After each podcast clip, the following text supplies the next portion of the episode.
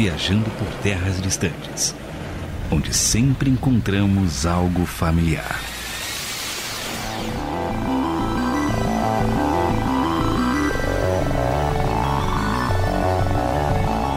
Eu sou André Castilho e para me tirar da frente do Vecna pode ser Legião Urbana, Oficina G3 ou Vencedores por Cristo da década de 1980 para trás. Eu sou Carlos Pelerran e colocaria Menudos para tocar, porque com Rick Martin cantando e dançando, o Vecna não tem chance. Eu sou Vinícius Miranda e para me tirar da frente do Vecna, olha, ser super nostálgico. Eu colocaria a música do Kleber Lucas, Deus cuida de mim. Debaixo da sua. Eu fui no eu voltei lá na década de 90, rapaz. Ai, ai. Meu nome é Leandro Passos e pra me tirar da frente do Vecna tem que tocar The Wizard do Black Sabbath. Eita! Esse aí o Vecna não consegue não. Eu sou o Panda e pra me livrar do Vecna precisa tocar, se for aqui no Brasil, 10 para 6 da Resgate. Se for fora daqui, tem que ser You Have My Heart, da banda Sand the Hill. Oh, que bonito! Eu ia dizer. É que o Vecna não ataca de manhã.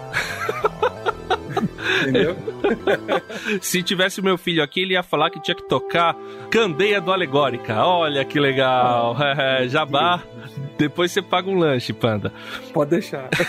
E com todas as referências possíveis e impossíveis à década de 1980, nos Estados Unidos, claro, pois faltou o Bozo, o Balão Mágico, os Trapalhões e a hiperinflação, vamos falar sobre um dos grandes fenômenos do streaming do século XXI, Stranger Things. Poxa, não é The Witcher? Vim no programa errado. Esse vai ser bom, hein? Rapaz, eu fiquei imaginando a musiquinha da abertura enquanto você falava isso daí. Qual a. Cara, Trapalhões é melhor que Stranger Things, né? Trapalhões. Cacildes. Os Trapalhões na Terra no, no Rio Mágico de Oroz, né? Pira... Trapalhões nas Minas do Salomão não tem pra ninguém, cara. Mas podia sair esse, hein? Os Trapalhões no mundo de ponta cabeça. Boa! E o Vecna ia ser o Capitão Pincel, já, já imaginou? Os caras lembram ainda, ia ser do caramba. Esses Patrulha velho. maluca que ia salvar todo mundo. Renato Aragão chega e espanta o Vecna com aquele extintor de incêndio, tá ligado? No final, o Vecna Dedé dá uma tira, cambalhota pra trás. o Vecna tira o capacete e fala, yeah, yeah, eu saio do balão. Ai, ai. Legal seria se o Vecna no, no Scooby-Doo, né? Aí no fim o pessoal arranca a capa lá. Isso aí, esse daí era na verdade o Papa o tempo todo. Ah, nós descobrimos isso, por quê? Scooby-Doo, né? Se não fossem essas crianças enxeridas. Podia fazer também a. Já que é anos 80 no Brasil, né? A Xuxa contra o Upside Down.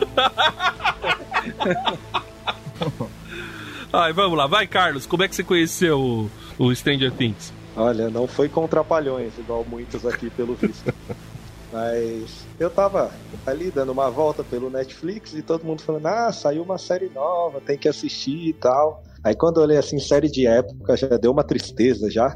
Mas eu falei, não, vai, vou dar uma chance. Comecei a assistir, achei maravilhoso. Que assim, mim foi muito bom. A galera da, da minha faculdade, enfim, do geral, todo mundo assistiu. Então foi, foi bem no hype, assim. Foi na mesma pegada do Casa de Papel. Saiu, todo mundo falou, tava no top 10 do Netflix. Comecei a assistir não parei mais. Mas eu tô assim, torcendo pra acabar logo. Fica a dica aí pros produtores pra não estragar a série, por favor. Total. Eu, eu peguei bem quando, quando saiu, eu- a gente tinha visto a estética e, e uns trailers, aí a gente ficou curiosaço. Nossa, cara, que interessante. Aí pegamos na sexta-noite, quando saiu, terminamos de trabalhar, colocamos pra assistir, Beth e eu, minha esposa, né? Aí a gente parou quando acabou a primeira temporada, no outro dia de manhã, no sábado. Alguém A gente não conseguiu parar enquanto não acabou a primeira temporada. Foi um negócio de louco, assim. Pegou que a gente viciou e todas até hoje foi assim. Que saíram. Eu confesso o meu pecado que eu queria ter conhecido pelo choque de cultura. Só vai Stranger Things, Things. Pra checar melhor referência. Things? É, eu conheci, assim, eu fui tirar, fazer um processo de visto é, para os Estados Unidos, aquele do B1 para fazer turismo, né? E não tinha muita coisa para fazer à tarde entre um dia e outro. E quando eu abri a minha rede social, só dava gente falando sobre o tal do Stranger Things. E aí quando você começa a assistir a série, você vê os adolescentes jogando Dungeons and Dragons, quando você vê as referências, né? Até depois eu dei uma olhadinha nisso, né? O pessoal ali do, do, do Omelete disse que são 55 referências em mais ou menos por temporada, né? É, é, muita citação à cultura pop, então não tem como você não ver aquilo lá, você não sentir essa nostalgia e, é, e você não não gostar da trama, né? Eles envolvem, eles fazem você se envolver muito bem, né, com o roteiro. Né? É uma fabriquinha a, de fanservice, né? É uma fabriquinha de fanservice. Comigo foi a mesma coisa. É, foi a estética que me atraiu. Né? Eu não sei se a gente vai começar a entregar as nossas idades aqui agora, já, logo de começo. É, irmão, mas não, eu nasci, não tem como. Eu nasci Os caras falaram já de trapalhões o tempo inteiro. Xuxa. É, já, já todo entregou, mundo já né? sabe, já, já entregou, cara. Né? É, já partiu é. esse busão aí já. Eu, eu, eu, nasci em 91, né? Então, praticamente, é, toda, todo filme de sessão da tarde que eu assisti durante a minha infância toda foram os filmes que envelheceram dos anos 80, né? Basicamente, Peraí, tu falou, você falou 91? Sim, 91. Tá se achando 91. velho? Exato, é o que eu ia dizer, mas tudo bem, eu vou ficar na minha. Ah, 91 não, já era, né, cara? 91 Aí você já me era, quebra, mano. mas, mas basicamente o... desse podcast tava na faculdade já. Ora, calma, calma. Calma, também não é por aí. Calma. E, e, enfim, uh, eu cresci assistindo filme velho que envelheceu, que passava na sessão da tarde, na filme dos anos 80, né? Então essa estética hoje, ela chama atenção, não tem como. Essa ambientação chama atenção. E aí, assim, você assiste o episódio piloto, como o Vinícius comentou agora, você vê aquele monte de referência à cultura pop dos anos 80, aquela nostalgia que bate. Aí, assistir, eu e minha esposa, a gente maratonou a série, a primeira temporada, assisti muito rápido, foi muito, muito legal mesmo. Pois é, esse negócio de maratonar que é típico do, do Netflix mesmo, né? Eu assisti, eu lembro que eu eu, eu nunca assisti, acho, ou assisti poucas vezes um episódio inteiro de uma vez, como você fazia na televisão aberta, né? Do, principalmente do Stranger Things. Eu assistia, tipo, a, do 1 até a metade do 2. Aí depois tinha que parar porque eu ia fazer alguma coisa. Aí assistia uma parte do 2 tal. Demorava uns 4 dias para terminar um episódio. Então, e aí de repente maratonei três de uma vez para terminar. É, é muito interessante essa como que funciona esse esquema do streaming, né? Que você controla a coisa, a temporada chega de uma vez né? De certa forma, talvez perca um pouco o hype de algumas coisas. Eu gostei desse esquema que eles fizeram na quarta temporada de dividir em dois volumes, porque ficou o hype pro final, né? Ficou aquela expectativa. Eu acho isso legal. Mas Acho que isso a gente pode comentar até mais pra frente. Como que Stranger Things me pegou, eu, eu acho que eu vi alguma coisa, uma chamada na Netflix. No, mais ou menos como o Carlos, no primeiro momento não me interessou muito. Só que aí é, o pessoal começou a falar de Stranger Things e disse: André, é a sua cara. Você vai gostar porque é coisa de nerd, que nem você. Aí eu falei: puxa, que legal, né? Vai ser, vou, vou gostar mesmo. E de repente fui assistir, vi os caras jogando RPG. Eu joguei é, jogo até hoje, não com tanta intensidade, né? Mas acho que eu jogo no Viajando só. E eu joguei RPG e eu falava, cara, é, é, cara, é minha história isso daí. Só faltou o Demogorgon de verdade, né? E um menino desaparecido. Mas assim, puxa, que, que coisa legal. E aí eu gostei, achei que, que ia ser um negócio muito bacana. E comecei a assistir e me interessei pela história, gostei muito. Achei que demorou um pouquinho para pegar, mas cara, aí, aí foi, aí já era. Aí cada temporada fica naquele hype, a gente vai é, tentando assistir porque acaba é, vira um negócio meio de aquele, aquela vibe de novela, né? Que você precisa assistir até o fim para poder ver uh, o final da história, né? Para ver e, e, essas referências todas que vocês falaram, você vai lembrando realmente da, da sua infância. Quando eu vi aquela referência na ter, da terceira temporada do História Sem Fim, cara, era um dos filmes que eu mais gostava. Eu falei, ah, que legal, amo os anos 80. Então, foi, foi maravilhoso. Foi, foi muito interessante. Me pegou por isso, né? Porque assim, eu nasci em 1984. Há 10 mil anos é, atrás. É, quase isso. Eu nasci em 1984, no meio quase da década de 80. E eu peguei, quer dizer, eu lembro do finalzinho, minha adolescência foi na década de 90. Mas no Brasil a gente pegava as coisas atrasado demais naquela época, então tinha muita referência da década de 80 na década de 90. E a gente aí eu lembro, poxa, os Goonies, né, os filmes todos que eles referenciam, Fred Krueger que tá nessa quarta temporada, é, muita coisa é, que, que eles é, referenciavam, né? Acho que tem muita referência ao Mad Max na segunda temporada, que era outra coisa. O Mad Max é a cúpula do trovão, parece, né? Essa estética toda. Apesar de todo mundo odiar a segunda temporada, mas eu achei legal porque eu gostava de Mad Max e a cúpula do trovão.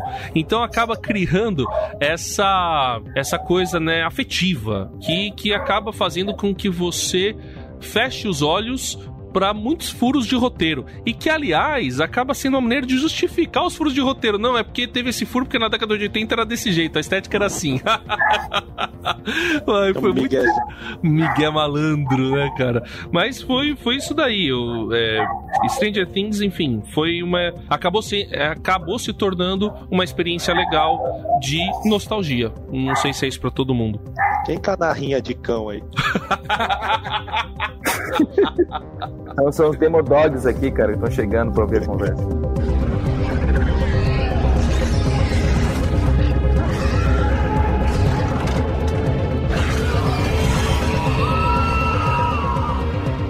Bom, o, já falamos como é que a gente conheceu Stranger Things, agora vamos falar sobre Stranger Things e temos que dar um alerta de spoiler, outro alerta de spoiler, um terceiro alerta de spoiler e um quarto alerta de spoiler, porque aqui é sinônimo de spoiler. Então, assim, se você ainda não assistiu, é, eu não vou falar pra você sair, porque eu, eu não, não, eu sou comunicador, então fica. Fica com a gente, mas vai ter spoiler. Mas é legal. E, e assiste depois, porque é interessante. Enfim, primeira coisa, década de 1980. Assistindo a série, vocês já perceberam todo o clima de década de 1980? Quem manja um pouco mais de história aí, quer falar sobre como era o mundo na década de 80, especialmente os Estados Unidos. Não sei se mais o Leandro mora nos Estados Unidos, né? Não sei se sabe um pouco da história desse país. O Vinícius foi para lá. Como é que como é que é, pessoal? A única coisa que eu sei dos Estados Unidos é o visto. eu mal Como conheço bom a história. Eu mal É, conheço a história do Brasil. morar aqui, eu só moro aqui há três anos, né? Então, na década de 80 eu não tinha nem nascido. Mas, Olha, que que Eu- nossa, acabou comigo. Co- como a, gente já, como a gente já citou aqui, né? Acredito que todo brasileiro que, que tinha TV em casa, principalmente SBT, é, sabe muito bem dos Estados Unidos na década de 80, né? Pelos filmes, né, cara?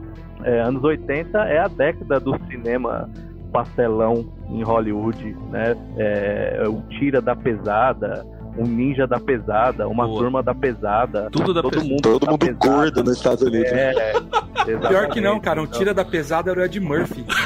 É, o tira da pesada é do Ed Murphy. Inclusive, ele tá novão. Se eu não me engano, é o, o, o, o 1 é de 1984. Eu acho que foi o, o debutante dele, se eu não me engano. Era esse e o Trocando as Bolas. Que ele era um mendigo e ele troca de lugar com um cara rico. Não sei se vocês lembram desse Os caras com toda a carreira da Ed Murphy na cabeça. Tinha, ele Cara, não citou.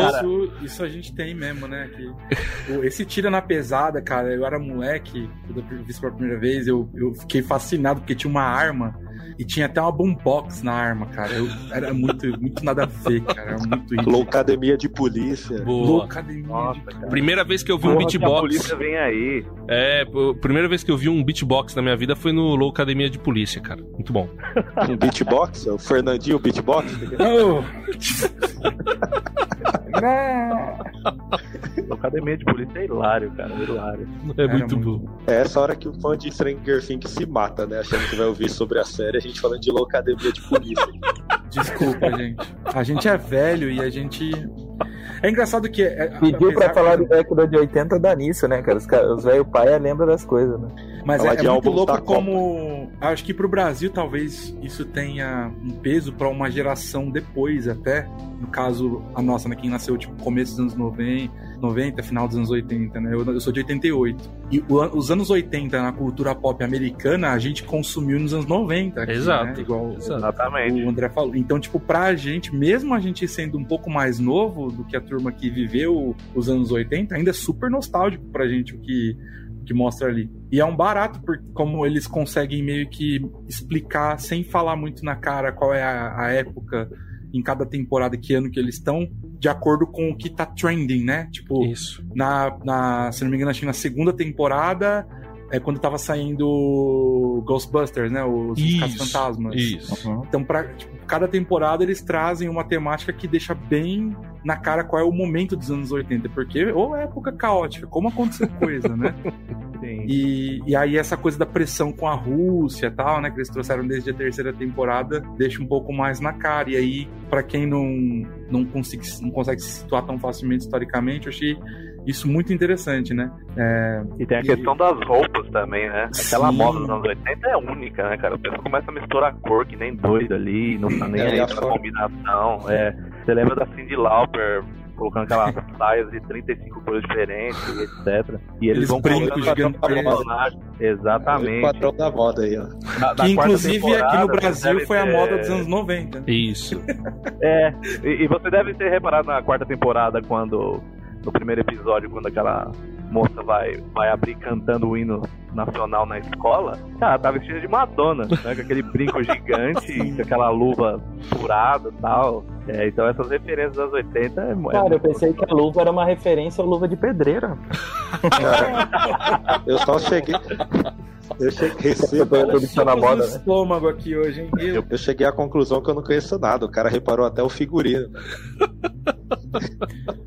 É, essa, essa, tá usando essa... a calça boca de sino, corte hum. Louis Vuitton, sei lá, o cara tá loucaço aí. Não, ele tá com cara, não sei se vocês perceberam, ouviram essa notícia, né?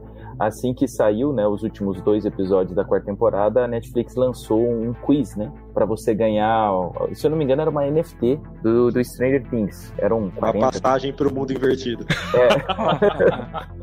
o encontro com o Vec, né? Então, é, e, e eu fiz o teste, cara. É, eu sem ter assistido, não, não, deu tempo de assistir, eles lançaram, sei lá, às sete e meia da manhã, e aí eu entrei no site. Cara, as perguntas é nesse nível aí.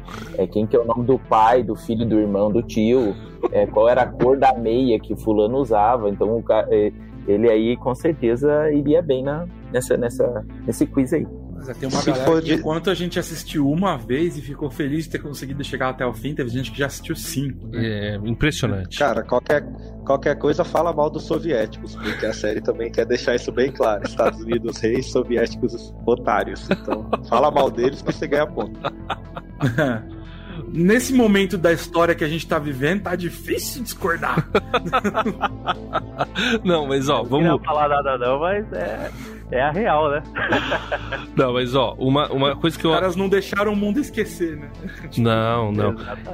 E, não, isso é uma coisa interessante para falar sobre a série. A série é anos 80, Guerra Fria, mas um momento da Guerra Fria em que houve uma espécie de ressurreição do, do, do, armamentismo americano. O presidente Ronald Reagan ele começou a investir forte é, novamente no, nas armas dos Estados Unidos, no exército americano, talvez porque ele percebeu que a União Soviética estava em declínio. E aí você percebe a propaganda cultural na década de 80 muito forte nessas, é, nesses produtos culturais. Eu lembro de um, uma série, um, um, filme parecido com os Goonies, que tem um russo ali naquela série, e a maneira como eles retratavam os russos, e era tudo assim, uma teoria da conspiração normalmente em volta disso, e acaba sendo a bela desculpa, né? Ah, não, não é que a série está defendendo os Estados Unidos, é que a série está retratando como a indústria cultural retratava a União Soviética e a Guerra Fria naquela época. Porque se você for perceber, eles também tratam a CIA como malvada, o, o exército americano dividido e uma parte meio malvadona, quer dizer, a frieza com que o, o pessoal lida com as situações é, é muito assim, eles também demonizam uma parte, né? Então é, acaba sendo um maniqueísmo não apenas, acho que, do, da Guerra Fria, né, dos soviéticos e dos Estados Unidos, mas acaba sendo um maniqueísmo do poder com relação ao pessoal que vem de baixo, né? Aos adolescentes principalmente, né? Por causa até desse abismo é, de gerações que tinha forte na década de 80, com a maneira como as famílias se portavam, né? A maneira da como era a construção familiar. Ali começando, você já tinha o, o, algumas revoluções que tinham acontecido, mas ali houve uma aceleração. Então você tem a mulher que é, sente que ela praticamente perdeu a vida quando ela se casou com um cara que parecia ser o cara certo para ela e, e, ali você vê que ela tá descontente com aquilo, que é o caso da mãe do Mike da Nancy. Então, é, é, você vê que há todo, toda essa questão cultural, como é que se comportava a cultura dos Estados Unidos naquela época e até a visão que a cultura tinha sobre ela mesmo. Eu acho isso interessante como a série passa isso e, e o que acontece nessa época, que era isso, a, a cultura estava fazendo parte dessa guerra, tomou o seu lado, obviamente, a cultura americana, e, e aí, no início, principalmente na época que a série é retratada, a economia dos Estados Unidos está bem. Ao contrário do Brasil, né? Que a gente, a década de 80 é considerada a década perdida aqui no Brasil, enquanto que nos Estados Unidos, na primeira metade da década de 80, houve um grande crescimento econômico, um aumento do consumo que é representado na outra temporada, lá, acho que na terceira, com shopping. Então há um, é mostrada essa. como que os Estados Unidos estavam vivendo um momento diferente, de certa forma até mágico ali e com, com aquela cultura, com, com aquela economia pulsante e com tudo acontecendo. Agora, a gente tem as referências culturais que a gente já falou, mas acho que a gente pode falar e quais referências culturais que aparecem na série que vocês perceberam. Eu queria só pegar um gancho no que você falou, André, porque você levantou um ponto que eu acho que é crucial para a gente conseguir absorver a série como um todo na, na narrativa dela, que é justamente essa questão do, da caracterização da série, como eles vão montar essa questão, principalmente aí da, da ambientação cultural, do que a gente poderia chamar de, de poderes terrestres, né? Das tiranias aí do, do Oriente contra o Ocidente na figura dos Estados Unidos da União Soviética. Mas na série você pode perceber que do jeito que a narrativa corre, esse conflito cultural ele perde completamente o, o, brilho, até o poder narrativo dele, em face a uma ameaça muito maior, que é, na verdade, são duas, né? É a do, é a daquele poder invisível que está sobrevindo né, naquela cidadezinha pequena de Hulk. Então, aquele mal ele, ele representa uma força tão opressora que o, o, aquele conflito cultural ele perde o brilho, ele perde o poder narrativo dele naquele momento e também do drama individual de cada personagem, né?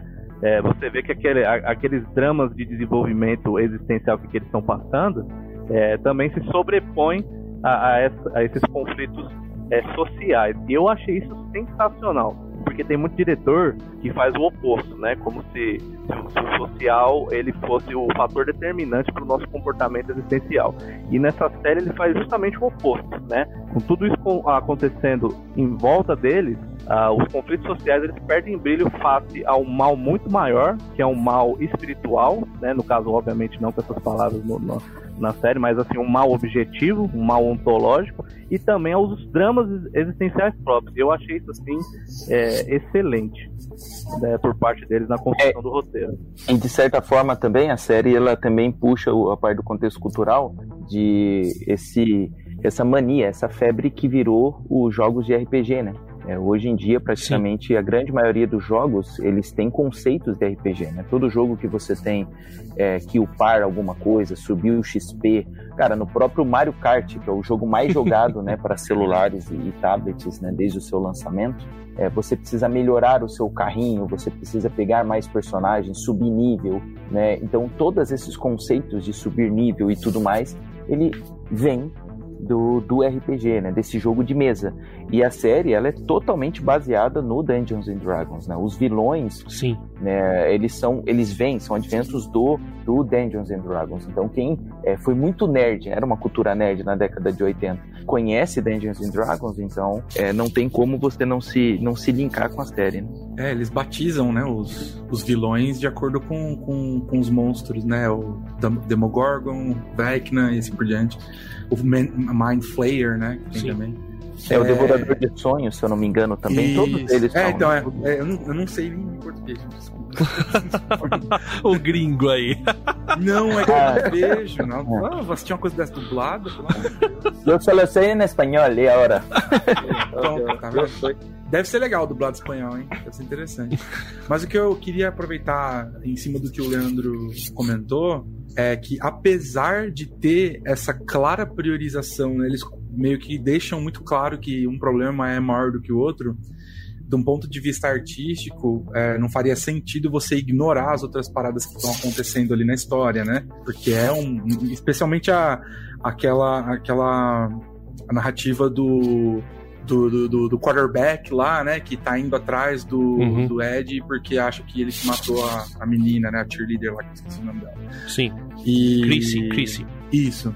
E, e ela. E, assim, é um, é um negócio grave que tá acontecendo, né? Os caras tomando as rédeas de alguma coisa, que obcecados pelo ódio, né? Pelo, por um preconceito, que realmente não é algo maior do que a, o problema macro, mas como eles estão completamente alheios ao que tá realmente acontecendo, então, tipo, é, é interessante como eles conseguiram mostrar dentro da história que para ele aquilo, aquilo era a coisa maior que tinha.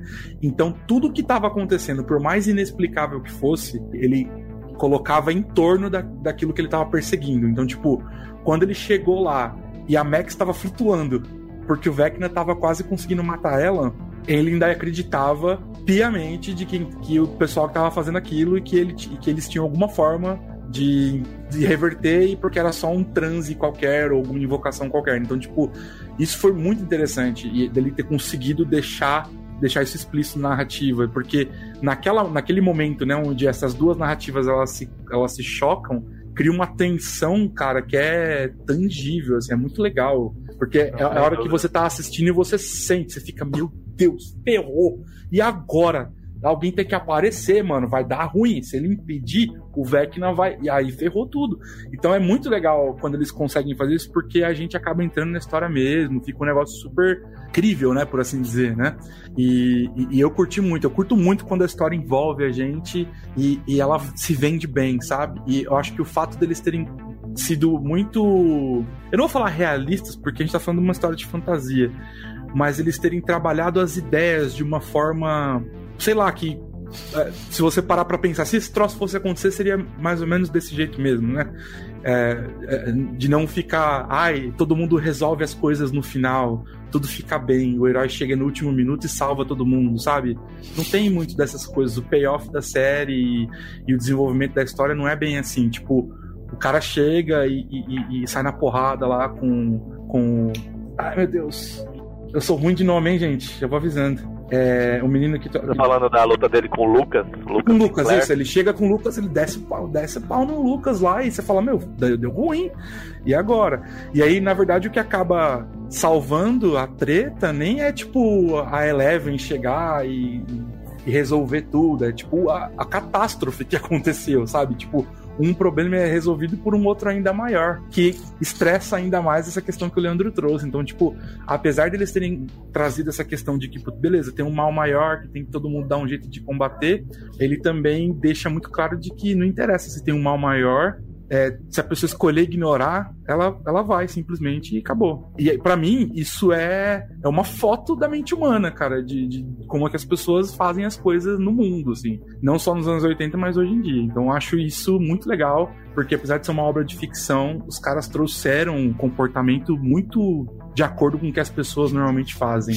Não tem aquele herói super poderoso que é imune a todas as tentações humanas, nada disso. Todo mundo é muito gente mesmo, né? Isso para mim acho que é o que talvez conecte mais a gente com, com a série, com os personagens, né? É, o, o, vocês falando do Dungeons and Dragons, eu acho que é importante falar sobre esse jogo para o pessoal entender bem o que, que ele é, né? Um, para quem não conhece, é um role-playing game, é um jogo de interpretação de papéis que se passa no mundo de fantasia baseado em obras como O Senhor dos Anéis, é, obras do Conan, o Bárbaro, é, do, as obras pulp de fantasia medieval da década, principalmente publicadas nas décadas de 30, 40 50. Então, o, o Dungeons and Dragons, ele, ele, a ideia é que você interprete um personagem que vai entrar numa masmorra, vai matar um monte de monstro, vai conquistar tesouros. E os monstros, eles são referenciados na série, e como vocês falaram, é, eu acho que foi o Vinícius que falou, que vo, o seu personagem ele evolui. Você começa no nível 1 e você vai subindo até. O, acho que o primeiro livro ele tinha regras até o nível 10, depois você tinha outros livros que levavam a regras é, para evoluir para níveis superiores jogadores e conforme você ia subindo de nível, você ia ficando mais poderoso. E isso tem um pouco na série, né? Você vê que no começo a Eleven tem um determinado tipo de poder, mas ela vai evoluindo, as próprias crianças vão evoluindo, né? Vão crescendo e você tem um pouco desse ganho de, de XP na própria série, entre os próprios personagens, é, que é típico do RPG, principalmente do Dungeons and Dragons, e que ele é da década do final da década de 70, mas ele fez muito sucesso depois na década de 80 e muita polêmica também. Teve filme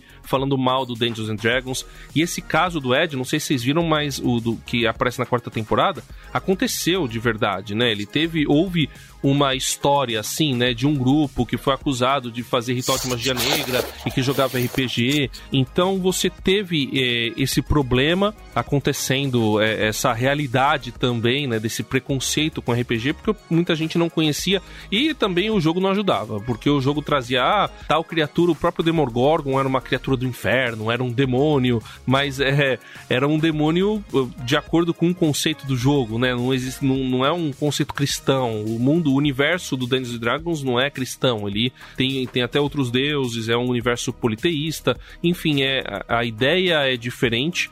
E por isso que mas muita gente ficava é, acabava ficando é, falando ah isso daí é ritual demoníaco ritual satânico. E houve muito preconceito em relação a, ao RPG ao Dungeons and Dragons. Agora, outra coisa que eu acho que seria legal a gente falar sobre o conceito do universo de Stranger Things, que década de 80 é muito parecida com a nossa década de 80, mas existe essa questão do mundo invertido. Quem quer falar sobre o mundo invertido? Eu posso. É interessante, cara, o, o Dustin, né? A gente tava falando sobre o crescimento dos personagens, né? E o Dustin, ele demonstra muito isso, né? Na quarta temporada, praticamente, ele é o cara que é o cérebro da equipe, né? Ele que está desvendando tudo que está acontecendo. Praticamente ele é o que puxa, né? Sim. É, por mais que na série fala que não é ele, né? Você é o cabeça. Não, o cabeça é o Dustin. É, fica muito claro você perceber isso daí. Ah, não, o outro é o coração, né?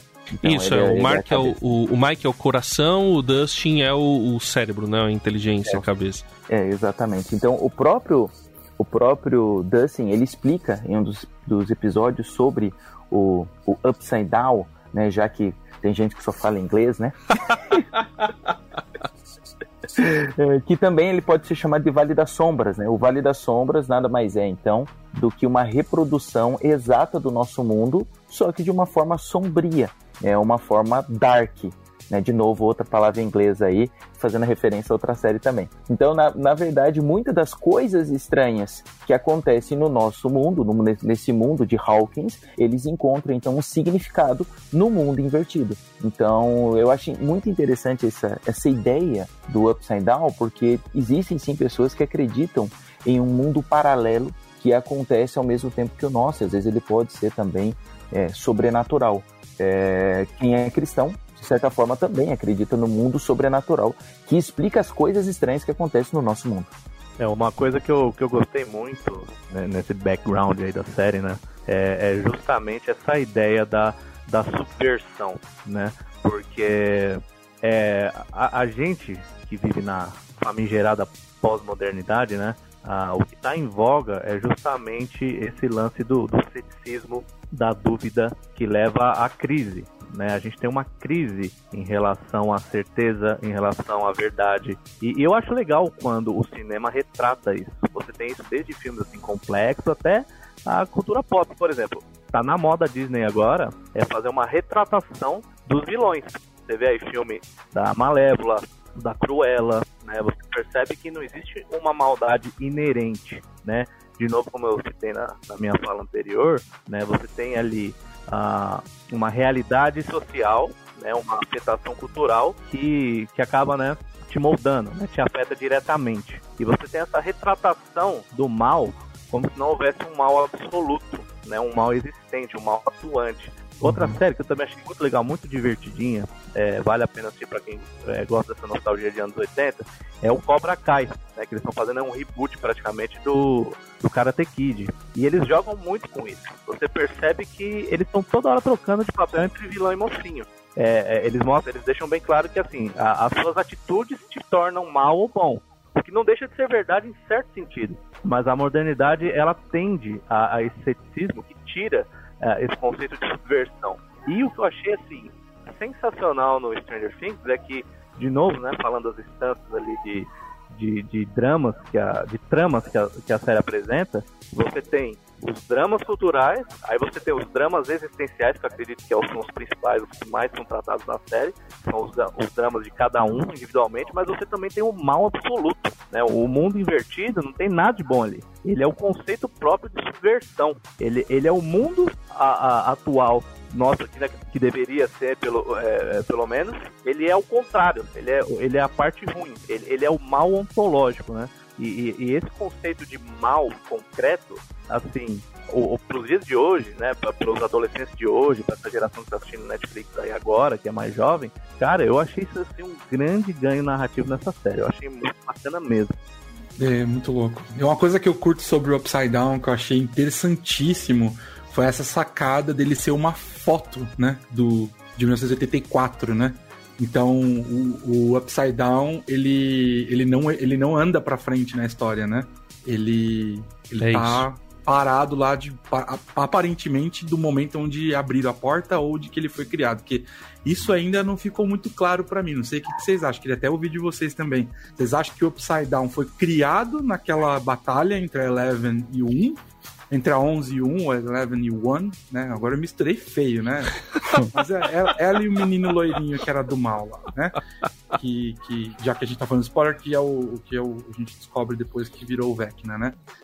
vocês acham que foi criado ali o Upside Down ou ali foi só o acesso e aí, por conta de acessar, aí que fez aquela conexão com Hawkins e aparentemente ele meio que oh, posso, né? O que, vocês posso acham? só mencionar uma coisa do espanhol, assim, cara, que o professor falou, assim, deve ser legal, né?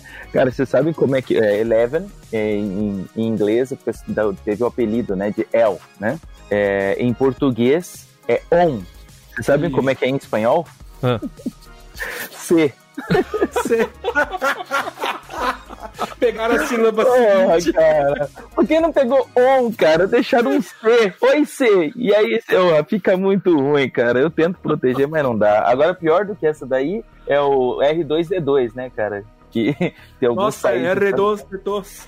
Não, não, não. Não, é, é porque o pessoal não chama de é, R2D2. Ah, falar R2, é né? verdade. Eles começaram com esse negócio, vou ficar mais fácil, né?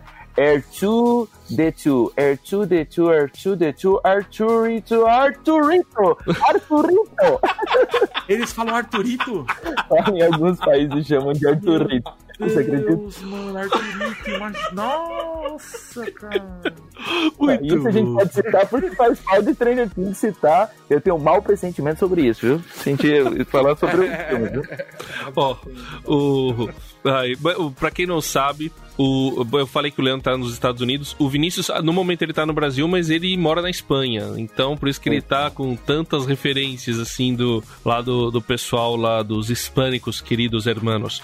Eu acho que a, aquele o mundo invertido ele sempre existiu era uma dimensão paralela realmente talvez semelhante é, eles tentam explicar cientificamente né que é como se fosse vai você tem a, a uma mesa e embaixo dela você tem um, a mesa ainda.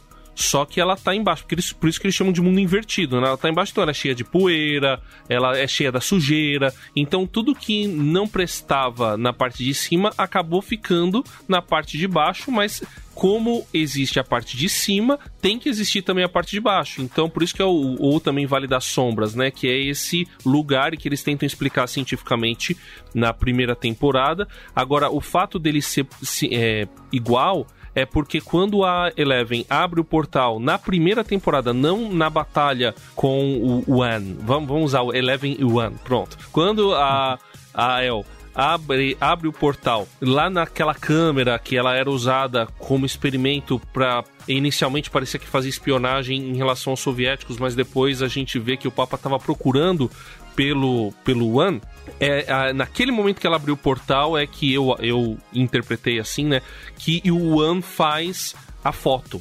E aí ficou a foto porque o mundo não andou. Ele pegou, meio que conseguiu identificar o que era Hawkins, fez a foto de Hawkins, ou então ele já vinha construindo antes aquilo ali, em, enquanto ele se preparava, né? enquanto ele preparava a batalha, enquanto ele se ele mesmo evoluía enquanto personagem, aí ele criou o mundo de Hawkins ah, e depois deu uma complementada com aquilo que ele aprendeu pelo portal que a Eleven abriu. É, foi isso que eu entendi, principalmente naquela cena quando a Nancy pega os bichinhos dela e fala: Poxa, isso daqui eu tive há dois anos atrás. Então era tudo referente à primeira temporada, né? Ao, aos dois anos antes, quando eles. quando o portal foi aberto. Não sei se faz sentido para vocês. Eu entendi também. Eu entendi a mesma coisa. E eu. Isso explica por que, que é só Hawkins, né? Por que, que não tem o Upside Down do mundo inteiro, né? Exatamente, exatamente. Bom, a outra coisa que acho que vale a pena a gente falar é sobre o... as crianças sencientes. Porque assim, é, faz parte do universo você ter o um mundo invertido, mas faz parte também as crianças sencientes que elas aparecem antes do contato com o mundo invertido. Então você tem é, um aparecimento por causa do avanço científico de crianças com é, poderes paranormais. E o primeiro a gente entende que é o Henry, o Vecna. E ali vai uma sequência de novas crianças. A gente eu, não eu só não consegui entender porque eu teria que ter assistido as outras temporadas e não assisti, é, de novo, né? As primeiras temporadas de novo, principalmente a segunda, que eles revelam como que a Eleven foi fabricado e parece que foi num experimento com a mãe dela. Só que no ano não parece que foi a mesma coisa. Não, não sei se vocês entenderam isso. Mas o fato é que existem crianças sencientes, a maioria delas morreu, sobrou o An, que tá no mundo invertido, a Eleven e, e a irmã dela, que eu acho que é a 12, né? É, é, que, que tá no. Acho que é 8, não é? 8, 8, isso. Que desapare... ela conseguiu fugir, né? Ela desapareceu. E, e, ela, e o pessoal resolveu sumir com ela mesmo, porque acharam. Eu gostei dela, cara. Achei ela uma boa personagem, mas depois que a gente então, foi. né? É. Muito tosco você apareceu uma irmã e aí depois nunca mais apareceu de novo. Né? Né? que deu errado, a crítica foi É a pesada. preguiça daquele de roteiro, né, cara? Nossa. Você viu que eles esqueceram, simplesmente deixaram, pra, deixaram quieto, né? É, assim como a gente vai esquecer do Carlos, porque ele caiu aqui no. Eita, mesmo. Mas vamos seguindo. O, acho que ele deve ter mandado uma mensagem, eu vejo aqui. Pô, eu acho que o, o Henry é tipo o original e a Eleven e os outros meio que foram tentativas de reproduzir o que ele era, né? Me pareceu Hum. muito isso, assim, sabe? Porque ele, ele foi um, contou a história dele, né? Foi algo que despertou nele, né? Aham. Aquela habilidade dele e tal. E, e aí acho que eles foram tentando reproduzir a mesma coisa. Era com LSD, né? O experimento da. Era com LSD. Não, peraí. Era com LSD, né? Deram LSD pra mãe dela. Aham. E aí, já pensou se isso fosse verdade? Já tinha cheio, tava cheio de LSD. Vai que, a, vai que a moda pega, né? Nossa, mas aí nos 90 ia ser X-Men, cara. Teríamos X-Men, cara. Que o que O que é consumiram de é LSD. isso faz Quantas mulheres da- você acha que deram à luz, né? Que eram viciadas nisso aí? Você é doido. Ainda bem É o legal que, que, que isso aí faz parte de, toda essa ambientação que a gente comentou agora da, da Guerra Fria, né? Onde essa guerra tecnológica tava todo vapor ali e, e eles aproveitaram essa deixa pra criar essas crianças aí meio, meio que o professor Xavier e os X-Men aí, né? Exatamente, para poder é, tentar fazer frente aos soviéticos, né? Interessante eles fazerem esse paralelo, né? Tudo acaba estando ligado ao contexto histórico da época. Então é, é, é muito interessante e essas crianças sencientes acabam, na verdade, no, o mundo invertido existia, mas o problema aconteceu por causa das crianças sencientes, por causa dessa desse, desse pessoal que tem esses poderes telepáticos aí diferentes e são expressos principalmente pela Eleven. E eu acho que foi legal porque eles acabaram de ver com qualquer possibilidade de ter outros, né? Porque mataram todo mundo. Ó, na quarta temporada eles falam, matamos todo mundo, não vamos voltar com outro, não vamos, né, cometer o mesmo erro que muita gente acha. Se bem que eu acharia que seria legal ter outros sencientes, cada um com seu poder. Porque eu, eu gostei. Gostei da menina da segunda temporada, cara. Me julguem, podem me julgar. Cara, Não, o personagem temporada em é, é si é legal. O personagem dela é legal. A forma como eles contaram, que ficou meio remendada, assim, não foi tão legal, sabe? É, eles acharam a, a saída fácil, né? Existem saídas de roteiro que demoram um tempo para você explicar e às vezes você precisa de uma inserção ou outra é, em uma outra temporada para fazer sentido, que eles fizeram muito bem na quarta temporada, né? Ficaram fazendo referências muito a, a todo esse mistério com a Eleven, eles explicam mais na quarta temporada, só que aí você percebe, né, quando o roteiro ele é corrido, quando eles querem colocar, fazer uma solução simples, né? É, o, fica pior, na minha opinião, é o seguinte: quando você usa um elemento desse para correr com a história ou para criar um elemento para auxílio do grupo, e aí esse elemento ele é abandonado, né? Só por causa de crítica. Exato. É, e aí parece que, que, ele, que, os irmãos eles não estavam tendo muita convicção do que eles estavam fazendo. Né? Ficou como se tivesse criado aquilo só para ter uns dois episódios a mais, assim, sabe? Foi a, a, famosa, a famosa injeção de linguiça, né? É, a barriga. Pelo menos olhando daqui, né? É. é o que parece. Você nunca tinha vindo no shopping, né? Olha, então a gente vai ter que fazer de tudo. Até achar uma coisa que combine com você. Combine comigo? Isso. Não com o Hopper, nem com o Mike.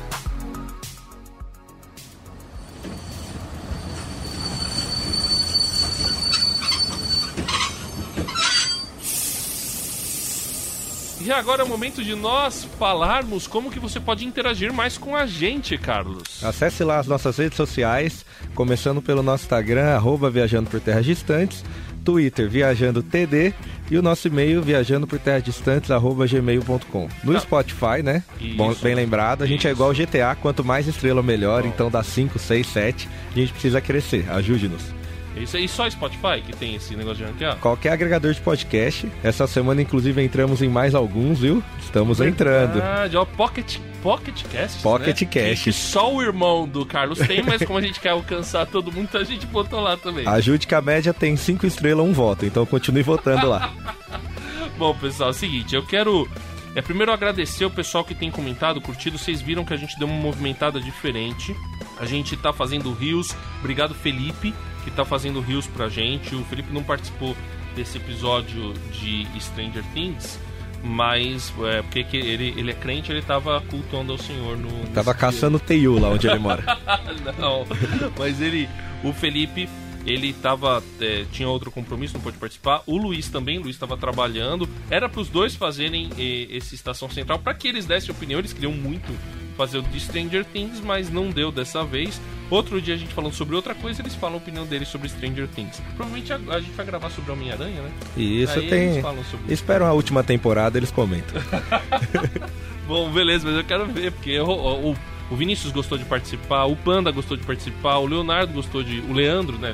A gente sempre confunde Leandro com Leonardo. É dupla né? sertaneja. falar. Não, mas foi o Leandro, Leandro Passos. Obrigado, pessoal. Obrigado por vocês terem participado com a gente. Ainda, vai, ainda tem mais coisas que a gente está comentando. Esse podcast ficou um pouquinho só mais longo que os outros. A editora agradece. Mas ficou muito bom. Então eu quero agradecer. A gente teve aqui um comentário muito legal, um cara falando assim que o Batman é vilão. Falou assim, não, o Batman é um vilão do. do na verdade, no fim das contas, de tudo. Deixa eu achar o nome do cara aqui. Que eu achei... Aliás, o que, que você achou desses rios novos aí que a gente tá fazendo? Eu tô gostando, parece que tem alguém trabalhando aí de verdade, verdade olha. Verdade, Parabéns verdade. pra nova contratação. Menino que veio da base. Grande promessa aí do, do, Instagram, blogueirinho. Ai, ai. Foi, foi, foi muito legal. Eu achei aqui, ó. Achei aqui. Quem foi que falou aqui? Foi o Inamar Coelho. O maior vilão não seria o Batman?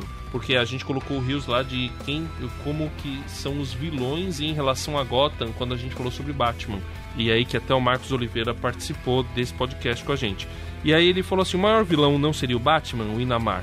Um bilionário excêntrico que convive bem com a estrutura de corrupção que cria Gotham, defende a propriedade privada e combate aqueles que são produto daquela sociedade injusta por ser desigual.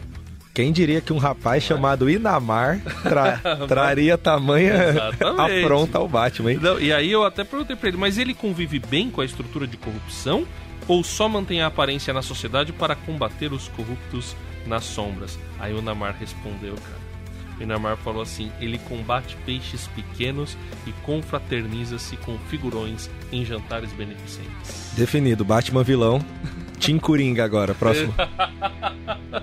é impressionante. É que o pessoal gostou tanto do filme do Coringa, né? Que aí começou. Enfim, mas a gente vai ter um, um evento especial que, que eu tô bastante empolgado, no qual eu inclusive vou, hum. que é a XCOM. Você já ouviu falar na XCOM, Carlos? Já ouvi falar, coisa de game aí, Fiquei sabendo que tem uns jogos aí no meio. Também, viu? também. É, é assim, é um, um evento para o público nerd, né? Que, mas que vai acontecer dentro de uma igreja. Opa! vai ser legal. Lá na igreja Bola de Neve. Na, eu já falei igreja Batista Bola de Neve. Não, oh. é na igreja Bola de Neve, que fica em Caraguatatuba. E vai ter assim, tenda de retro games. Vai ter MK Academy Ilha de Games. Vai ter assim, pessoal falando sobre personalizados. Pessoal falando sobre colecionáveis com o Shin Esquema, muito bom, né? Orbitando Geek também vai estar lá. O, o Marcos Oliveira, que participou com a gente. E também o pastor Luciano, da Up Church, cara, muito gente boa. O Ricardo Gelain, que eu vou conhecer. o Nath Tchak, que eu também vou conhecer. O Edu Molina, era pra, pro Edu ter participado do de Batman com a gente. Mas ele teve um problema com o filho, ele não, não conseguiu participar. A Verônica Bender, amigona lá do Festival Internacional de Cinema Cristão. Já conheço ela há muito tempo. Enfim, tem, mas vai ter muita gente participando. Mega evento, né? mega evento nos dias 19 e 20 de agosto, então tá perto. Entra lá, Instagram é xcon, x-c-o-n, underline Brasil. xcon, underline Brasil, ou xcon, né? É. Quem é o pessoal nerd aqui tem que conhecer, pô. É lógico, é lógico. Então, é o maior evento geek cristão do Brasil. É, então entra lá no Instagram, Avenida Rio Branco 621, lá em Caraguatatuba. Eu vou estar lá, espero encontrar você também. Será que você vai, Carlos? Tentaremos, tentaremos. Então, e, e aí a entrada é um quilo de alimento.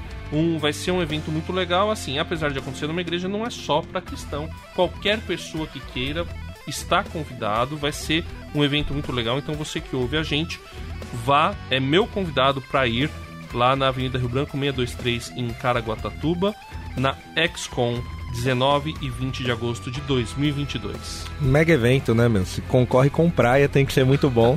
e você terá a oportunidade de corrigir o André pessoalmente. Então Exatamente. você que quer fazer uma correção, vá para a XCOM. Ainda mais se for fã de Duna. Aí. Ixi, deixa isso aí que vai vir ainda. Isso é problema do André do futuro.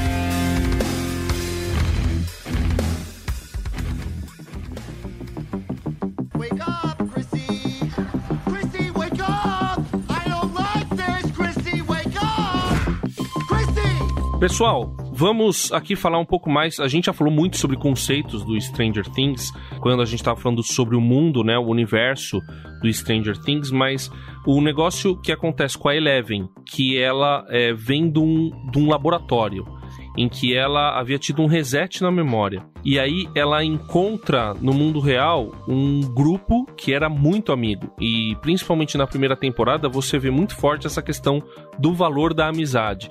E Stranger Things até a quarta temporada agora, em vários momentos eles ressaltam muito a questão do valor da amizade, do, da importância do, desse amor fraternal, do companheirismo, de você estar tá junto, de você não abrir mão, de você se emocionar, de você tá, de, de você se entregar pelo outro, se sacrificar pelo outro, inclusive, se for necessário. Então eu, eu acho, eu não sei, é, eu entendo que isso é uma das principais marcas da série.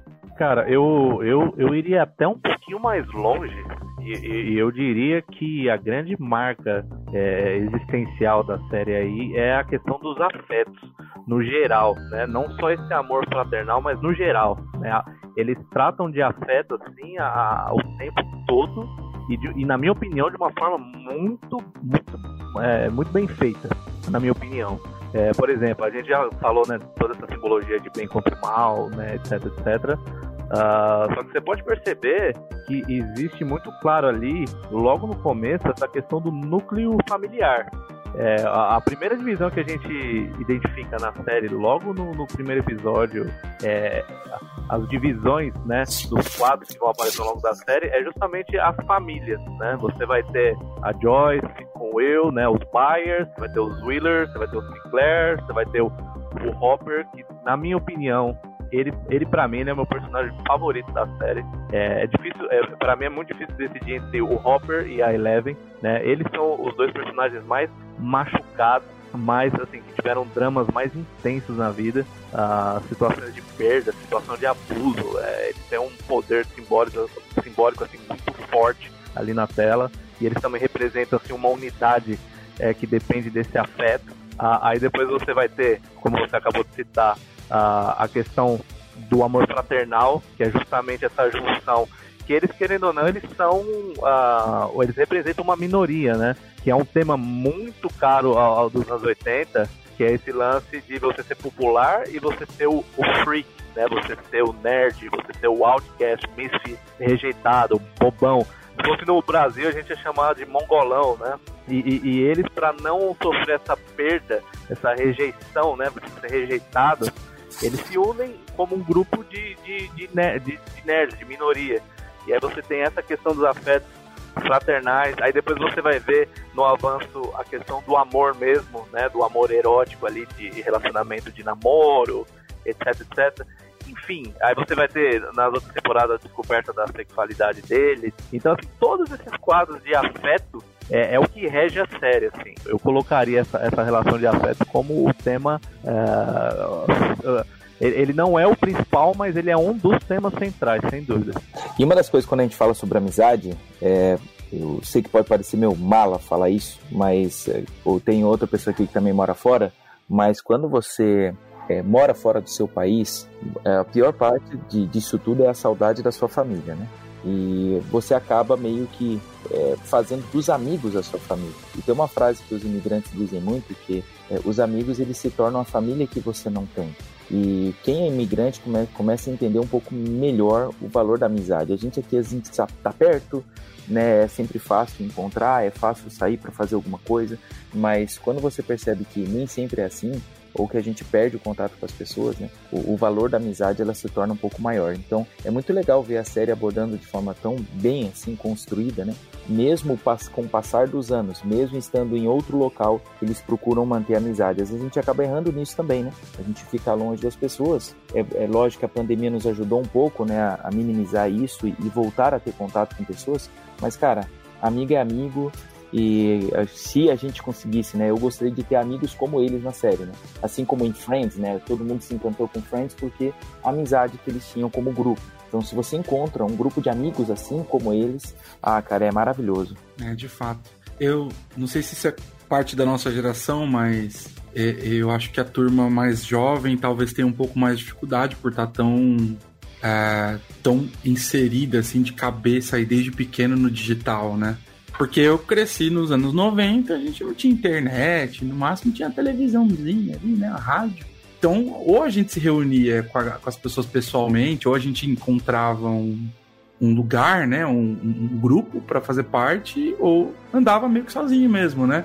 Ou tinha os primos, talvez, né? Às vezes tinha os primos. Quem, quem, quem apanhava de primo, levanta a mão. Então, né? É, então assim, é, eu acho que talvez seja um traço. Eu não sei se todo mundo aqui tá mais ou menos na mesma faixa de idade, né? De comecinho dos anos 90, final dos anos 80.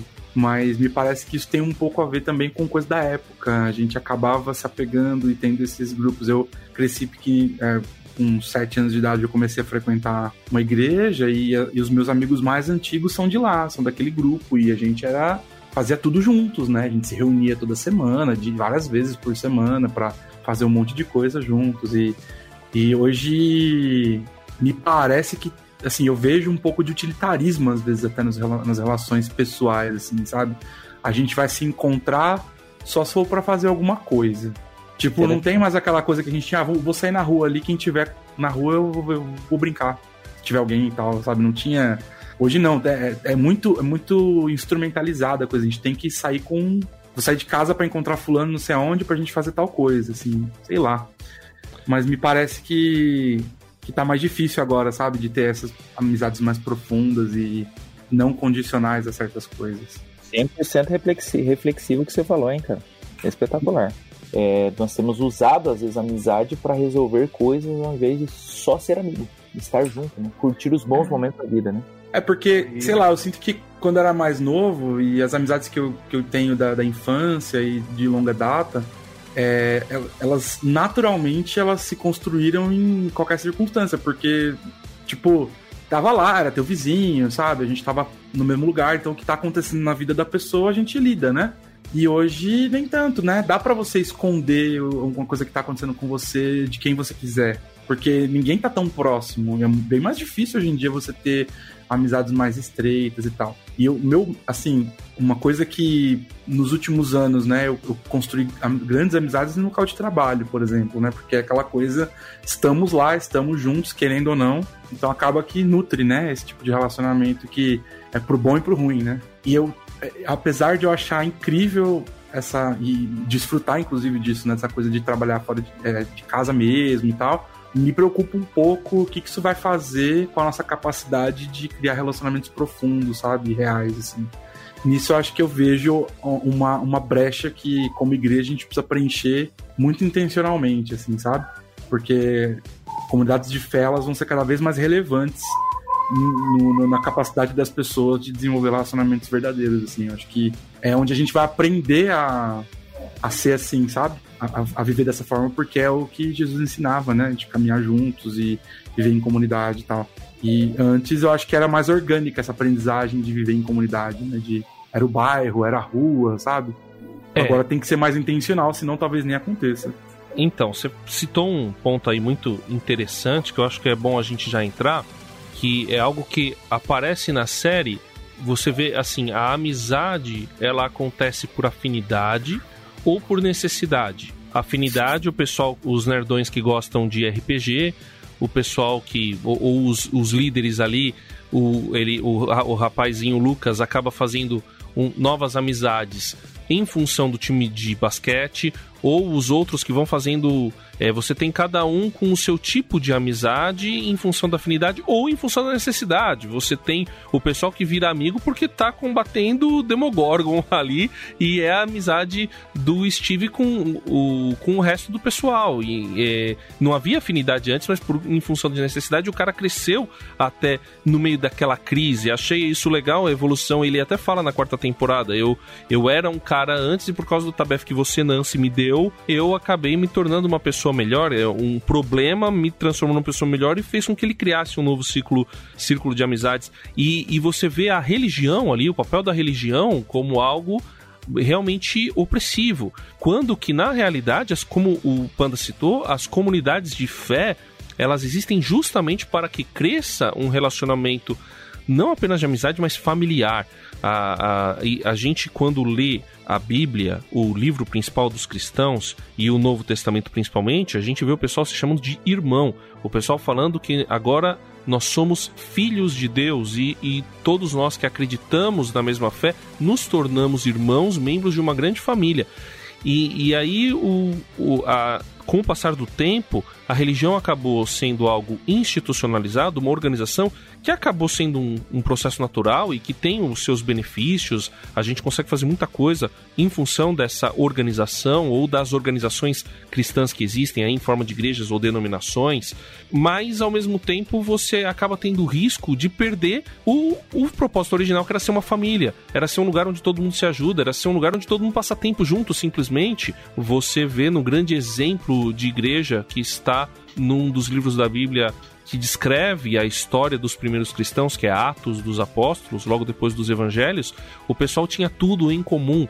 O pessoal é, passava o tempo uns na, na casa dos outros, partiam o pão juntos. Então essa ideia de passar tempo juntos, né, acima do utilitarismo, ah, por que, que eu tenho amizade com você? Ah, porque eu faço negócio com você, ah, porque você me é útil, ou porque você me agrada. Não, eu, eu gosto de passar tempo com você. E, e, é importante a gente passar tempo juntos, e isso é amizade. E, e é muito legal, isso é descrito na série e a religião deveria ter esse papel, a comunidade de fé tem que ter esse papel, e eu acho legal que a gente tá vendo que tá precisando retornar para esse papel, porque a sociedade tá perdendo isso. A sociedade tá perdendo o valor da amizade, a sociedade tá perdendo essa noção de passar tempo junto e entrando nessa questão utilitarista, os relacionamentos são para ter algum tipo de, de utilidade, para te dar algum tipo de benefício, senão eles não valem a pena e a gente vai resgatar o verdadeiro valor da amizade dentro das comunidades de fé. Elas retomam o, o seu propósito inicial. E aí você vê, inclusive, que a organização distorce um dos textos mais lindos da Bíblia.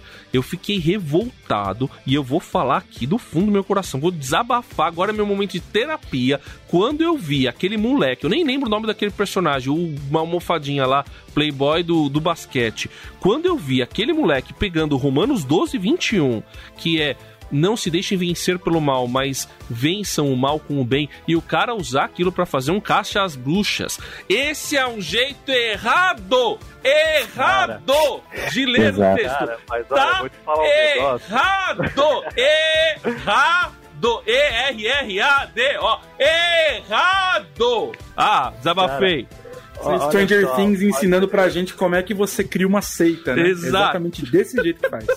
Mas olha só, eu acho que esse foi um gancho que você levantou aí, que, que, eu acho que foi uma das grandes sacadas de mestre dessa série, de, de mostrar no, numa cena, né? esse, é, esse, é, esse é o poder de, de concisão assim, da, da arte, né? É, uma, eles colocaram ali uma crítica, cara, que foi assim, coisa de mestre. E, e isso que você tá falando é, faz todo sentido. Porque a gente, né, que a gente é brasileiro, a gente às vezes uh, perde de vista uh, algumas diferenças da nossa cultura para a cultura americana, né?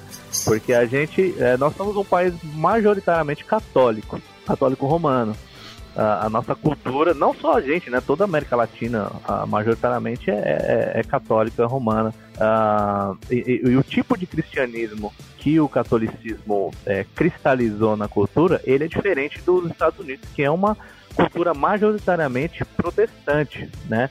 As colônias aqui, elas foram formadas é, justamente de gente que cansou de ser perseguido na Europa, puritano, batista, é, eles vieram tudo para cá e desde o começo ah, eles formaram uh, colônias protestantes. E protestante, o tipo de é, cristianismo protestante, eles são conhecidos como uh, o povo do livro, né? É um cristianismo bíblico. Uh, e isso também tem uh, o que eles chamam aqui de, de sideways, né? Que é, seria efeitos colaterais, né? Que, que na, igual você falou, quando a gente vai cristalizando isso, institucionalizando, tem os seus problemas. E, e uma das coisas que ficaram conhecidas esse é um termo um pouco é, esse é um, é, é, é um pouco impreciso, mas é, é, ficou conhecido como fundamentalismo, né? Fundamentalismo religioso. Né? Embora esse nome é, ele seja de um momento específico, de um momento específico da história, mas toda vez que você vê esse tipo de radicalismo evangélico, bíblico,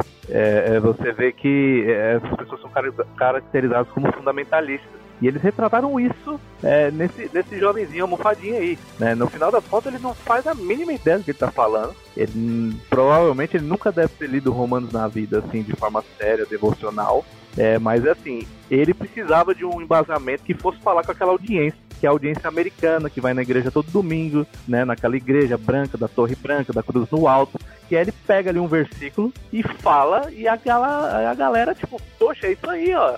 É a palavra de Deus. E, cara, tem muito disso. Tem muito disso. Isso é uma coisa, assim, que eles acertaram em cheio né, nessa crítica deles aí. É, é, do caramba. Meu alívio é que eles deixaram muito claro que o moleque tava errado, né? Na série eles venderam ele como um vilão e tal. Então, tipo, eu fico mais tranquilo nisso, né? É, não, olha... eu, eu, eu entendo, é, realmente, né? Agora, poderiam deixar claro que não é aquela leitura certa do texto, né? O cara fez uma leitura errada. Vinícius, por favor, explica pra gente o que significa vencer o mal com o bem. Sabia que eu vou ser honesto, né? Esse último final de semana, eu estava numa igreja e eu até mencionei sobre isso. Eu, às vezes, para ajudar a igreja a aprender a pensar, né? Porque muitas vezes a gente vai à igreja e a gente escuta o nosso líder religioso e nós confiamos no que diz o nosso líder religioso, não há problema nenhum nisso. Mas nem sempre o nosso líder religioso ele está correto. E a gente tem que aprender a questionar. Hoje, quando você fala sobre questionar as coisas, né, parece que você é um rebelde, né? mas na verdade não. O questionar é você querer saber da razão pelo que você acredita.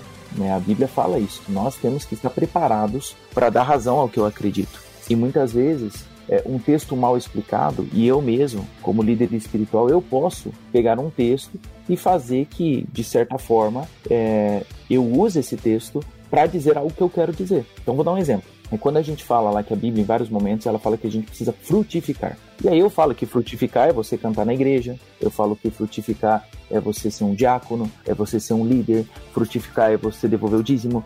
Sim, mas aonde que a Bíblia fala que fruta é isso? Está entendendo? Então eu, como pastor, eu posso pegar um texto bíblico e eu posso explicar algo do texto bíblico que na verdade não é bíblico. E isso a gente chama de aplicação, uma interpretação. Só que a gente tem que ser fiel ao que diz a palavra. Então, quando eu estou explicando um texto, seria mais coerente. Eu falo assim, tá, onde que a Bíblia fala agora sobre fruto? E aí a gente vai lá para Gálatas 6, o fruto do Espírito é amor. Então é isso que Deus espera do, do seu povo, é que a gente ame. Né? Então a gente vê os dois pontos lá, a gente se confunde, mas tanto é que não são os frutos do Espírito, é o fruto do Espírito é singular, amor, e aí você tem uma vírgula. E essas são as características do amor, é bondade, longanimidade e tudo mais. E você encontra em 1 Coríntios 13 exatamente as mesmas características. Então, por que eu estou fazendo esse exercício aí com quem está escutando a gente? É porque isso é muito importante para gente que procura por mais que a gente se entretém, por mais que a gente assista Stranger Things, a gente tem uma vida que é pautada pela palavra. Então a gente precisa aprender a interpretar o que diz a palavra. O que aconteceu, é, que o André muito bem citou aí, é usarem um texto é, da forma como querem de qualquer jeito explicar. Então não se deixem vencer pelo mal. Cara, então eu posso aplicar o, o que, que é o mal nesse texto. Você tá entendendo? Então o mal ele estava usando ali que era aquela situação que estava acontecendo. Então com esse texto, mas vençam o mal com o bem. E o que, que é o bem? Na proposta dele, ele falou: não vamos deixar vencer pelo mal, vença o mal com o bem. Cara, mas aí ele tá propondo mais mal, ele tá propondo uma revolução, ele tá propondo, propondo ataques, você tá entendendo? Então, é doido isso. A gente vive hoje numa, num meio cristão que tá totalmente polarizado, é totalmente cada um tem seu partido político, e um ou outro querem vencer as discussões. É, não, não vamos deixar vencer o mal, mas vença o mal com mais mal. A gente vence o mal com discussão, a gente vence o mal enfiando a nossa opinião por goela abaixo, a gente não vence o mal é, desse formato. O que o texto bíblico diz é que a gente vai vencer o mal com o bem. É, e inclusive, só para te complementar, Vinícius, na verdade, quando você usa as técnicas do mal para tentar vencer o mal, você não vence o mal, você é vencido pelo mal. E, e, e ele diz isso, né? Não se deixem vencer pelo mal. Ou seja, se você responde grosseria com grosseria, se você responde maldade com maldade, violência com violência, você não está vencendo o mal, você está se deixando vencer pelo mal. É o mal quem está vencendo. Então, você vence a violência com paz, você vence o ódio com amor, você vence a dúvida com pesquisa, com busca, né, com estudo, e, é, é, sabe? E o texto um pouquinho antes você vai, um pouquinho antes você vai ler, é, olha, quando o seu inimigo te fizer mal, faça o bem para ele, porque aí você vai deixar cair brasas vivas sobre a cabeça dele, porque ele estava esperando justamente que você desse o troco e você não dá o troco, você dá aquilo que ele não esperava. Então a gente tem uma audiência aqui, a gente espera que seja de pessoas das mais diferentes confissões religiosas ou que de repente você, você que está ouvindo a gente não acredita em nada, não tem problema. A gente quer realmente levar você a entender o que, que a série fala sobre a vida e até mostrar, olha, o, aquele esse personagem, ele não representa o que realmente a Bíblia queria dizer. A Bíblia estava falando sobre você vencer o mal ontológico, como a gente disse, o mal que realmente existe, o ódio, as coisas ruins, a, as, a, as más ações com boas ações, em fazer coisas boas. E isso é, é, é algo que a gente está num mundo, um país polarizado, um mundo polarizado, difícil. Como é que a gente vence isso? Com tolerância, com amor. Às vezes você pode até discordar da pessoa, mas você não vai bater nela porque você discorda. Você vai tentar compreender por que, que ela pensa diferente de você. O que que tem nela que fez com que o pensamento dela fosse praticamente antagônico ao seu? Será que não existe algum trauma na vida dela? Que de repente você entendendo o que aconteceu pode até ajudá-la a superar esse trauma. E aí eu vou puxar um outro assunto já aqui, pessoal. Se vocês quiserem voltar alguma coisa, pode voltar aqui. A gente vê esse programa vai ficar um pouco. Esse viajando vai ficar um pouquinho mais longo. Porque a série é, é legal, né? Ela tem várias coisas para discutir. O, a questão da depressão e do suicídio. Que eu achei muito legal o esforço que o Lucas faz em dizer para Max, quando a Max ela tá praticamente entregue. Ela diz: Não, eu vou, o Vecna vai me pegar na primeira vez, né? É, o Vecna vai me pegar. Ela vai até lá pro cemitério vai se despedir de todo mundo. E aí ele fala: Eu tô aqui. Eu, e ele procura compreendê-la e aquilo ajuda ela a, no momento difícil, poder ter as boas lembranças e com aquilo escapar do Vecna. Então, como é que você vence a depressão e suicídio? Acho que isso é importante para você que de repente está vivendo depressão e suicídio ou conhece alguém. Uma das coisas mais importantes é dar lugar de fala, né, pessoal? Não sei se vocês querem falar sobre isso também. Ah, uma das maneiras da gente vencer a depressão e suicídio tanto a nossa como a dos outros, é a gente falar sobre aquilo, a gente conversar, porque o silêncio faz com que o Vecna chegue e te vença. Mas quando você fala, você tira o poder dele, quando você lembra dos bons momentos que são relacionados a relacionamentos a pessoas que você gosta, você vai vencendo esse mal que está tentando te dominar. Eu acho que é bem importante é, a gente conceituar uma coisa sobre o suicídio, né?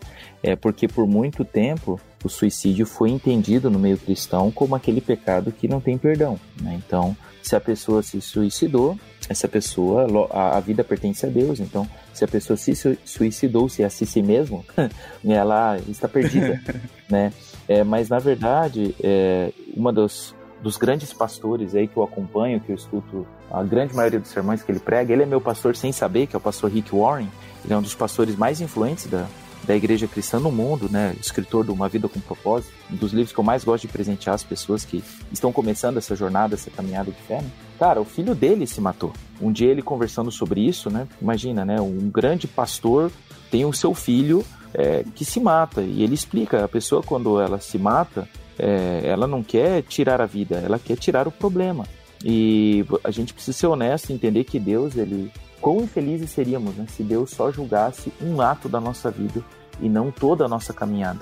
Então a gente dizer que uma pessoa só pelo fato dela se suicidar, ela está perdendo a salvação, isso é muito forte de dizer. E eu lembro que um dia numa reunião com alguns jovens e adolescentes, eu mencionei, uma pessoa perguntou e eu não sabia, mas o irmão dela tinha se matado. Então a gente precisa entender que o suicídio não é uma brincadeira. É óbvio que eu não estou falando isso para apoiar qualquer um atitude suicida, mas eu achei muito interessante o fator do que a série sim ajudou a gente a, a pensar numa estratégia para vencer um pouco da depressão do suicídio, que é essa conexão com as coisas, as memórias que te fazem bem. Né? A Bíblia traz vários versos, eu quero trazer à memória aquilo que te traz esperança. Né? A gente fala pouco sobre a esperança, nós falamos sobre a fé, sobre o amor, mas esperança é essa convicção de que as coisas no futuro serão melhores. Né? Então, quando você olha para o passado e você viu, viu o quanto Deus cuidou da sua vida, isso te dá uma convicção de que no futuro Ele pode fazer é, mais por você. Então, eu achei muito interessante o lance, né? De você conseguir vencer o mal com uma música que te traz uma memória, né? O que fez ela é, conseguir se manter viva foi as memórias, as boas memórias. Então, isso é uma forma da gente ajudar pessoas que estão nessa situação. Eu acho que, complementando o que você falou, Vinícius, acho que é bacana trazer para o pessoal que está ouvindo também é, algumas outras perspectivas da, da tradição cristã, né? Como uma forma de, de alívio, igual você acabou de fazer também, porque essa ideia do suicídio ser o pecado que não tem perdão, ela vem de um longo desenvolvimento através né, da história, é, na, na, naquela separação entre pecados veniais e pecados mortais, né, que a igreja cristã uh, na época medieval trabalhou bastante essa questão dos. Uh, daí que são os sete pecados capitais, etc. Né? E se nós temos o pecado do assassinato como um pecado mortal, um dos pecados mais graves, que é você tirar a vida, né? Tirar a própria vida, então é sem precedentes, né? E é legal que depois da reforma protestante, uh, mais ou menos ali por, pelo século XVII, o, a tradição reformada, que é aquela tradição que vai seguir um pouquinho mais a, a linha calvinista, que eles têm aquela ênfase muito grande né, no, no, no, no Deus da aliança, Deus dos pactos, né, aquele que, que, que tem o sangue de, de Cristo no umbral da, da porta, né, ou seja, na própria vida. É, ele é impossível dele perder a salvação. Ali naquela época, é, eles vão começar a, a, a, combater essa ideia. Vão falar, peraí, né? Se aquele que tem aliança com você é o Deus da Bíblia, né? O Deus Trino, então, ainda que você chegue em, em algum ato né, de desespero, em algum fundo do pulso né, na sua vida, que infelizmente você acabe, né, em últimas consequências, cometendo um ato como esse, é, nós não acreditamos que Deus vai abrir mão né, da aliança que ele tem com você. Né? Óbvio que fazendo isso não é, é, incentivando, igual você né, acabou de fazer essa ressalva, né? então ó, pode se matar à vontade, aí, né? não é nada disso, mas porque a gente até é, é, crê na providência terrestre aqui, né? que Deus vai estar sempre nos, no, nos guiando aqui e, e, entrando com providência nas no, nos nossos dramas das nossas vidas. Porém, ainda assim, né, lá desde antes, ali na, já no século XVII, a gente já vê, a gente já vê essa ideia sendo quebrada de que se você se matar já era, é o fim para você, você vai direto, é, é dali pro inferno. Né? Aí você vê que os reformadores vão começar a retrabalhar essa ideia e falar, não, peraí, né? Deus ele é soberano até nos nossos momentos mais é, fundos, né? Quando a gente está mais ali afundado na lama, Deus ainda pode te tratar como um filho, né? Eu acho que é, é, é bem bacana isso aí. É, é, muito do que eu tinha pensado enquanto a gente estava né, refletindo sobre esse assunto, eles cobriram. É, a primeira coisa que veio na minha cabeça quando eu vi aquela cena foi: eu quero trazer à memória aquilo que me traz esperança. Isso é muito bacana. É um serviço que a série tá fazendo, né? A sociedade, no sentido de, cara, não é o fim, você não tá sozinho. uma coisa que, inclusive, tem muito a ver com a minha realidade também, é essa questão do Lucas, ele não desistir. Por mais que ela fala, me, me erra, me deixa quieto, ele ainda, não de uma maneira invasiva, né? É, e eu acho que é bem interessante a, a, forma que a série entrega isso e, e meio como uma formulinha, uma liçãozinha. Olha, você tem algum amigo que tá passando por uma parada dessas? Não desiste dele, não. Ele vai te falar, vai, talvez te xingue e tal, mas de vez em quando dá uma chamadinha lá, esteja junto, pergunta, sabe? Chama para conversar, fala para ele lembrar que ele não tá sozinho, porque quando você se enfia num buraco desses de depressão, é, não importa, é, é, é, você não sai sozinho. Uma coisa que eu aprendi e que se você conversar com qualquer outra pessoa que tenha passado, conheça alguém que passou por uma situação dessas, é, ela vai te dizer exatamente isso. Você não sai sozinho. Não existe autocura, não. Essa parada. Você precisa de alguém. Você precisa caminhar com alguém.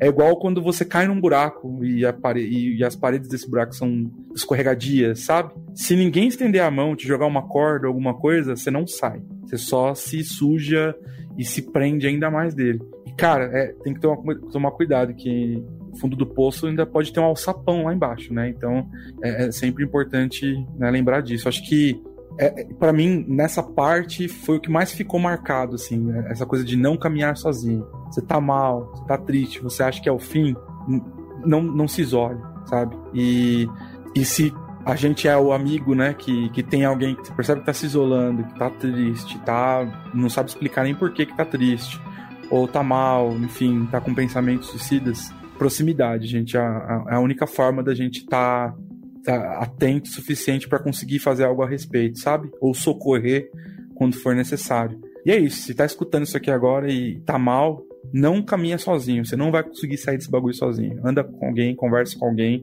que seja um amigo, um familiar, um terapeuta, não interessa. Não anda sozinho. Porque, assim, acho que é, é, é até puxando pro nosso lado, né? A Bíblia ensina isso, né? A gente a não caminhar sozinho, né?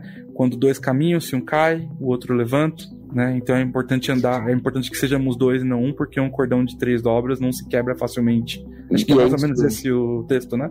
E é isso, Panda, que o, que Paulo vai falar sobre suportai-vos uns aos outros. Né? Exato. Né? outro texto, né? Para suportar, pô, não aguento mais o André, cara. O André é esse cara chato, entendeu? Pô, tem um monte de crente chato na minha igreja, os caras sem noção, então, então eu tenho que suportar eles. Não, não é esse tipo de suportar. Suportar é dar suporte. Então, se a pessoa está caindo, você vai tentar apoiá-la entendeu? Você não vai deixá-la cair, você vai dar algum tipo de suporte.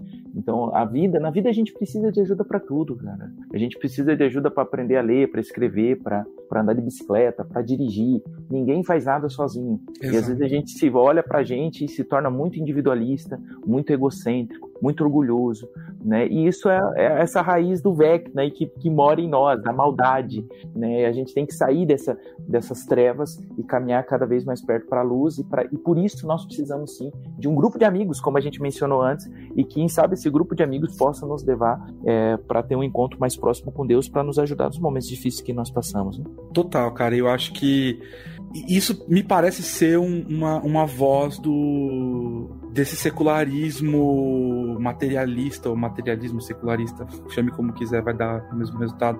Que é essa, essa visão de mundo corrente onde a gente quer ser autossuficiente, caminhar sozinho e resolver tudo sozinho e ter o próprio sucesso, porque não se acredita mais em eles chamam. Tem, tem gente chamando amizade de codependência, né? Então tem que ter cuidado com isso, porque tem uma galera indo pro extremo de caminhar sozinho. E eu lembro até de quando eu era mais novo, isso era matéria na TV, os singles, né? A galera que decidiu andar sozinha, aí só tem cachorro e, e bichinho e, e, não quer lidar com as pessoas mais. Isso é um perigo, cara. E para mim isso é um bagulho diabólico, mano, que tá tentando entrar no coração das pessoas para elas se isolarem, porque a gente isolado a gente é mais vulnerável a, a tudo que tem de ruim nesse mundo, né? Então, que fique de alerta também essa questão e me faz gostar ainda mais de Stranger Things por eles fomentarem algo tão saudável, né? Tão bom. Esse, e, uma, e uma sacada gigante pegando gancho no que o, que o Panda acabou de falar, que eu achei que a série foi brilhante, é onde que é ali o, a virada, né, para Max que na quarta temporada, né, na, na minha opinião, eles tiveram um triunfo muito grande assim no quesito de cada personagem conseguir ser um tipo de herói, né? Todo mundo ali tem superações muito importantes. Do enredo da série. E, e, na minha opinião, na quarta temporada, né, eu já falei do Hopper, que é o meu personagem preferido, com a história mais assim marcante. E, e na quarta temporada específica, Max, para mim, justamente por esse tema que a gente está discutindo aqui, que é o tema da depressão, que tem essa simbologia muito forte ali, e, e a virada, né, onde ela consegue dar daquele ponto de partida, é justamente é, na música. E, cara, eu achei isso aqui a, a, brilhante, né? É, se você pesquisar, existe re realmente uma. Isso, na verdade, eles não inventaram, né? não, não é da cabeça do, dos diretores. Existe realmente um papel importante da música uh, no tratamento de, de quem faz. Uh, não só problemas com depressão, mas uh, todo, todas essas tendências, tanto depressivas quanto ansiedade, quanto isolamento, esse tipo de coisa. se você pegar até a linguagem bíblica, né?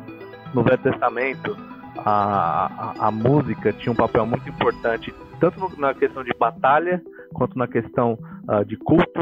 Né? Você tem a questão da liturgia, você tem uh, o simbolismo. No simbolismo, a música representa um papel muito importante e eles tiveram essa sacada de colocar esse uh, alavanca para Max conseguir reagir né? Porque mesmo ali uh, tem aquela aquela tutora da escola que fica tentando ali penetrar, uh, conversar com ela, tentar penetrar ali uh, de alguma forma para que ela reagisse. E a Max tem ali todas aquelas defesas, né? Ela, ela mente, ela se isola, ela se fecha. Tem os amigos, tem o Lucas que é visivelmente apaixonado por ela e ela simplesmente termina com ele, porque todos os traumas que ela enfrentou fez com que ela simplesmente se afundasse nesse poço, que é mais ou menos como, né, quem, quem, quem já teve depressão ou, ou tem alguém, né, que conhece alguém próximo com depressão, sabe que é mais ou menos um, um poço muito fundo, difícil de, de reagir.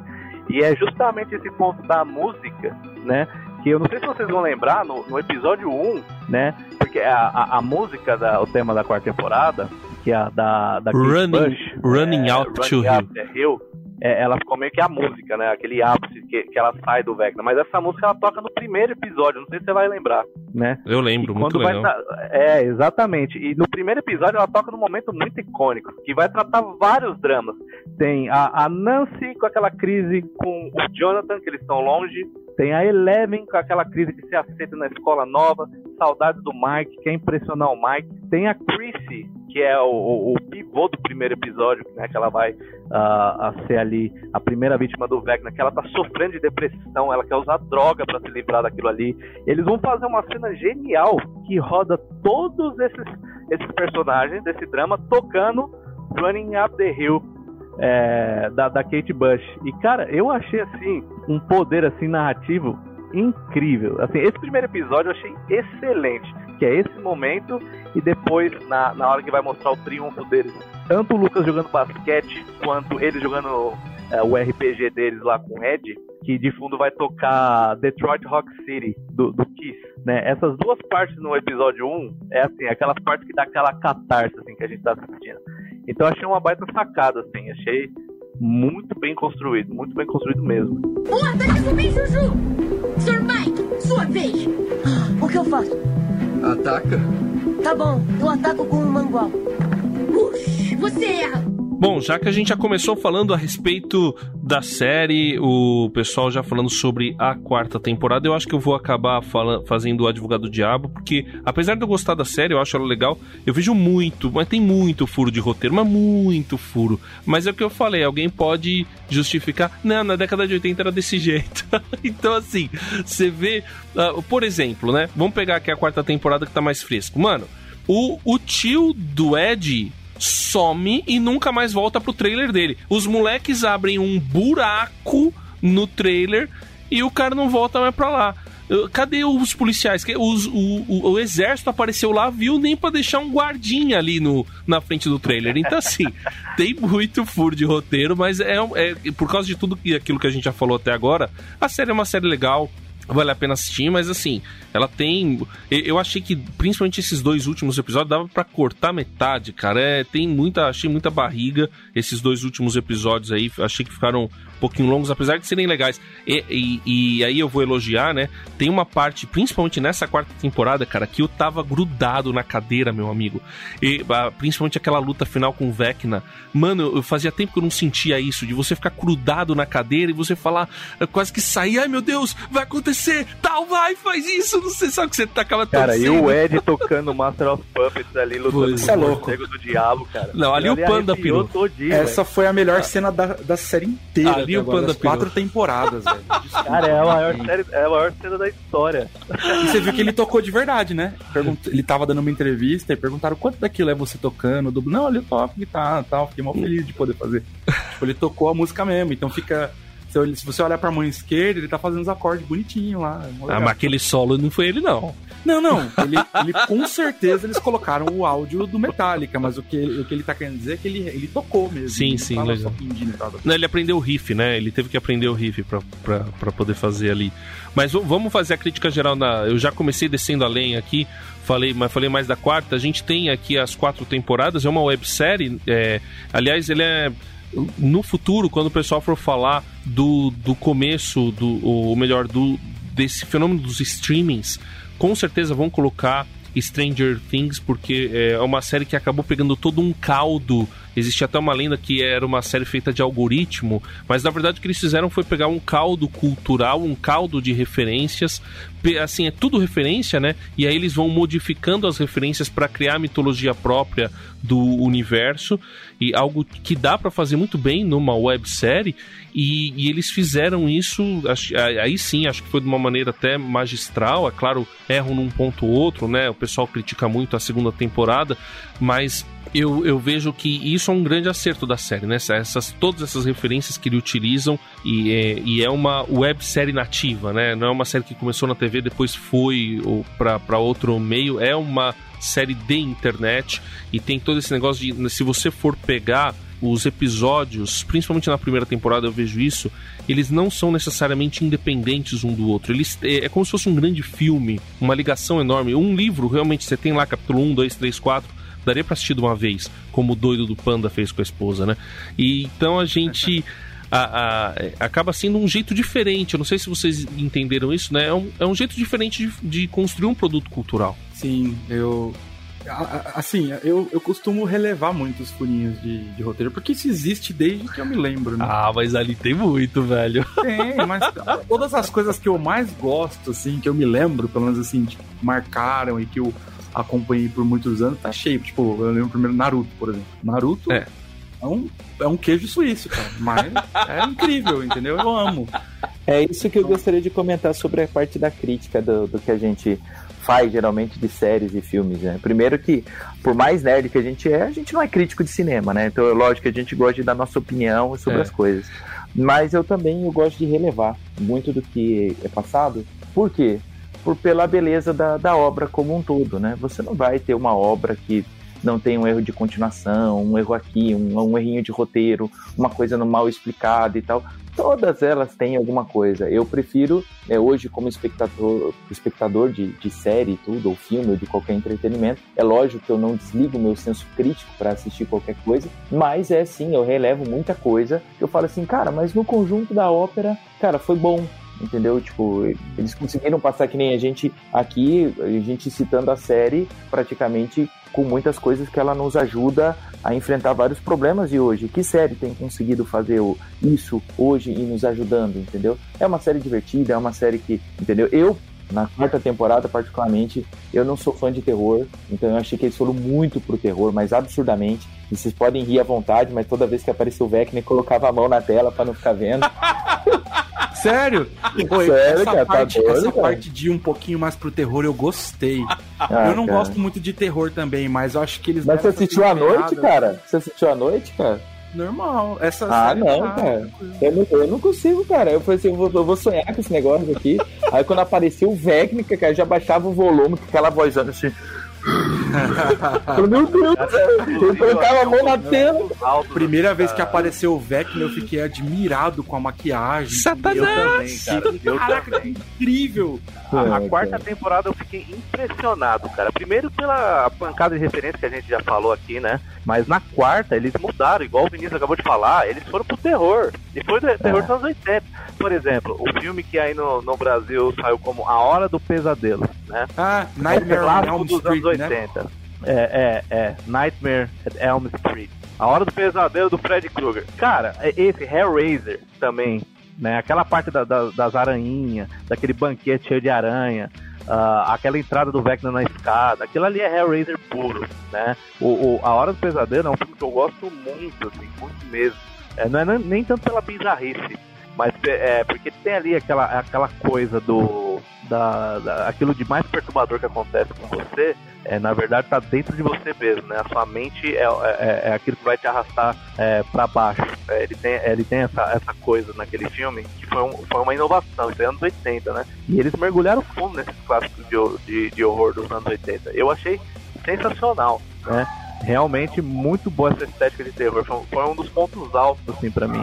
Aquele laboratório russo lá, cara, que parecia o, o Alien, o oitavo passageiro do, do Ridley é Scott é lá. Muito legal. Putz, cara, do caramba. Aquilo ali várias referências, né?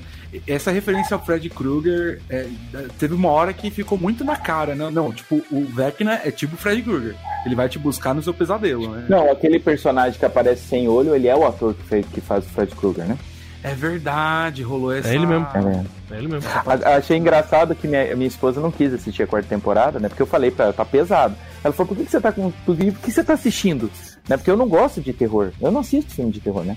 Eu falei, porque é Stranger Things. Então você tira o terror, né? Você tem uma série que é, como eu falei antes, né? Ela é bem construída, né? Ela é divertida, ela tem os mistérios, né? Ela tem essas coisas que atraem né, a gente como telespectador, tem essa beleza da amizade entre eles, de lembrar as coisas boas. Então, é, por mim, por mais que as pessoas não, não gostem de terror, ou possa, possa achar um absurdo, é um grupo de pessoas que dizem acreditar em Deus, falar de uma série que mostra terror, né, cara, desculpa, mas a Bíblia é cheia de momentos de espiritualidade bizarra, de terror também, tem demônio na Bíblia, eu não sei porque as pessoas têm tanto problema, né, em, em aceitar a realidade que a Bíblia ela é um livro Cara, eu, por exemplo, eu conto a história pro meu filho Davi Golias.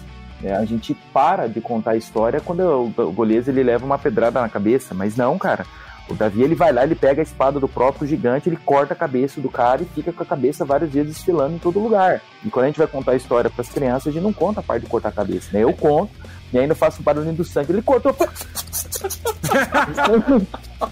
Mas olha, quando eu era bem pequeno, por um bom tempo eu achava que o Golias tinha morrido da pedrada.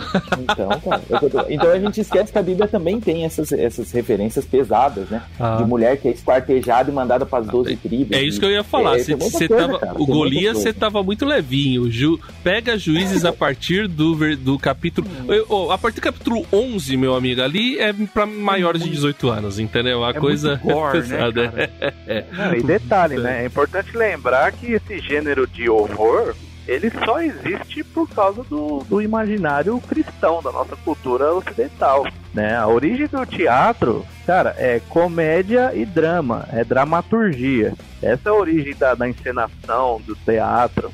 Né? Depois ali da, do século XII, aquela coisa assim, né? Dante lá na Itália publica a Divina Comédia, com todo aquele imaginário de inferno, de diabo, da barca arrastando pro inferno. Você tem o John Milton na, na Inglaterra publicando Paraíso Perdido, né? O, o, diabo tentando Eva, aquela coisa toda. Essa coisa desse lado sombrio, diabólico, possessão demoníaca vai crescendo ali na imaginação do medievo que vai culminar lá na, nas histórias de, de exorcismo, possessão demoníaca, lobisomem, vampiro, né? Então, assim, tá agarrado nessa ideia de mundo, é, esse upside down que a gente está citando aqui, né? É uma ideia que vem do, do imaginário cristão, né? Então, assim, não, não tem como fugir. Igual você falou, a Bíblia é uma luta do bem contra o mal. então não dá pra fugir dessa narrativa, não dá pra fugir. É, o que, o que eu acho, assim, o, o que me pega no terror, que eu não gosto, no, no gênero de terror, principalmente dos anos 80 para cá, é a desesperança. É quando você tem assim, é, o inimigo ele é invencível, não tem jeito, o mal vai te pegar, então abraça, sabe? É, aí, aí realmente essa desesperança eu não curto. Eu achei interessante que o Stranger Things não parece ir nessa direção. Parece que na quinta temporada eles já avisaram que ela vai terminar um pouquinho para baixo, mas não sei, vamos esperar para ver.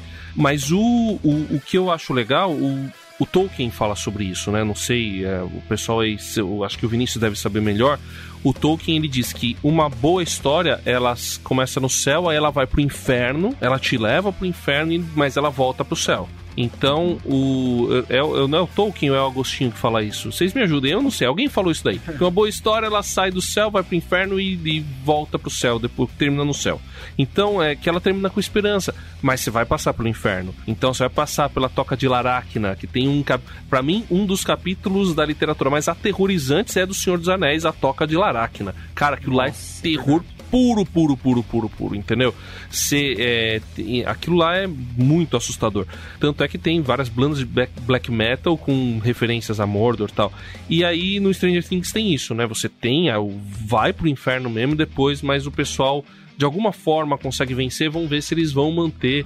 É, bom, se bem que terminou, né? Sempre termina daquele jeito, né? Peraí, o mal tá aqui, o mal tá rondando. Vocês conseguiram Não gostei vencer? Do final. Já que é uma única crítica, achei o final muito ruim. É? Porque a cena da batalha foi uma das melhores cenas que eles protagonizaram, né? Uhum. Que é duas batalhas aconteceram ao mesmo tempo, os inimigos sendo vencidos ao mesmo tempo. É, só que aí você termina com o reencontro. três batalhas, né? É, é, é, três, é verdade, três, é verdade. Isso aí. E você, e você termina com um reencontro esperado, óbvio, né? Do, teoricamente de um pai com uma filha mas assim, com aquele misterinho solto que teoricamente não precisava. Entendeu? Eu achei que ficou muito. O finalzinho assim, se. Ah tá. Né?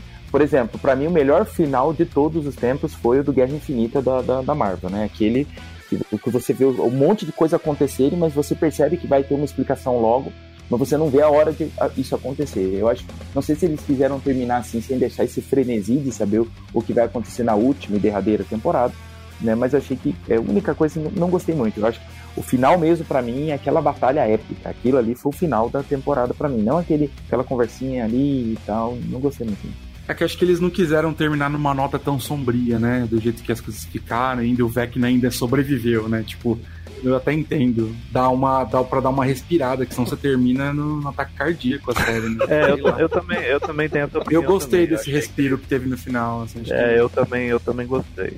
Eu não sei se eu tô mudando Me de agradou. opinião. Vamos ver, vamos ver se eu mudo de opinião. É que, assim, eu vou falar como alguém que. Eu, eu assisto essas coisas, eu me envolvo, cara. Eu, eu converso com a TV, eu sou esse tipo de pessoa. Você vai assistir alguma coisa comigo, eu, eu sou o cara que fica falando pra, pra vítima: não vai lá não, você é burra, não vai lá não. Sabe, eu sou esse tipo de cara. Olha lá, ó. Olha lá, por isso que eu não gosto de personagem de terror, porque eles sempre vão onde tá lá. O bagulho tá fazendo. Termina barulho tem que tomar lá, remédio pra pressão, né, cara? É, tipo isso. Eu sou aquele cara que, tipo, reclama. Então, pra mim, foi Faz muito sentido. bom. Porque remediou minha ansiedade, entendeu? Tem que tomar água com açúcar no final do filme.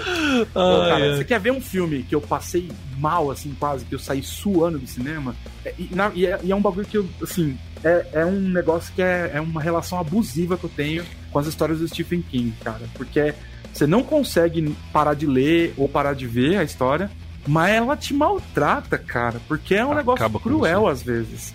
E tem aquele, aquela história do. É, é The Happening, o nome do livro, da história, é, acho que é Fim dos Tempos, Fim dos Dias, sei lá. Que é aquela. Aquela história que, que foi o filme meio ruinzinho, que é com Mark Wahlberg, com a Zoe de Chanel, e, e as pessoas estão. Tem um negócio que a natureza tá atacando a humanidade que faz todas as pessoas se matarem. Sim, sim. É um filme O filme é- tenso. É. É. muito tenso. É. E o filme ele acaba, ele te deixa, tipo, mais tenso, porque não resolve. O bagulho só acontece de novo. Então, nossa, cara, aquele o Nevoeiro também é uma história que me deixou zoado. Porque é exatamente o que, vocês menciona, o que você mencionou sobre é, você sair do céu e ir pro inferno e voltar, né? Uma boa história ter essa característica. O Stephen King, ele, ele não tá nem aí pra isso, não. Te larga lá no inferno e Te você que se vira lá no inferno capeta. e fala: se vira aí, irmão. Sai sozinho aí. Vai É, ler a. Bíblia depois, porque aqui na minha história eu não resolvo nada, não. Temporada 5, senhores. E vocês que são fãs, vocês que gostam dessa série, assim como eu, o que, que teremos na temporada 5? Eu gostaria que eles jogassem GURPS, por exemplo. Vocês querem que tenha time jump? Porque tem uma galera falando, ah, eu queria que tivesse time jump pra eles terem a idade que eles parecem que têm.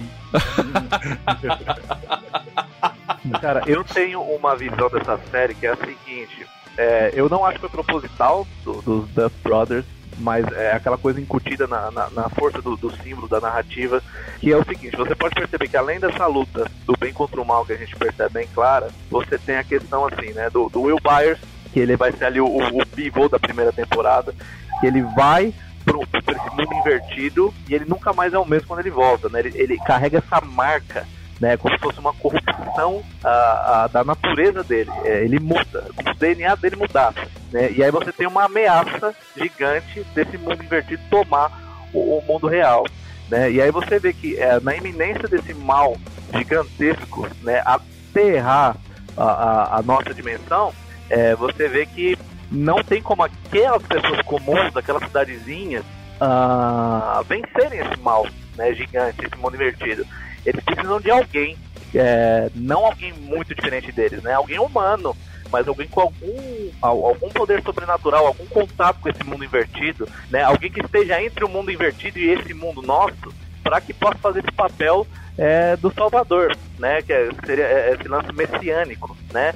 E aí você tem a figura ali da Eleven, que por isso que eu gosto da segunda temporada, porque você vê que a Eleven no final da primeira temporada, para ela matar o Demagorgo e, e, e, livrar os amigos dela, né? Por amor ela se sacrifica, só que ela acaba desintegrando, né? Indo no fundo ali daquele mundo invertido, né? Ela desce ao mundo invertido é, e depois toda a segunda temporada é uma reconstrução, onde ela vai voltar mais forte, né? Onde o, o mal ele não foi completamente destruído, mas tem ali ela, que é a figura da Eleven, que se comprometeu pelo esse laço fraternal de estar com eles, né? De estar com os amigos dele, para combater esse mal junto com eles, né?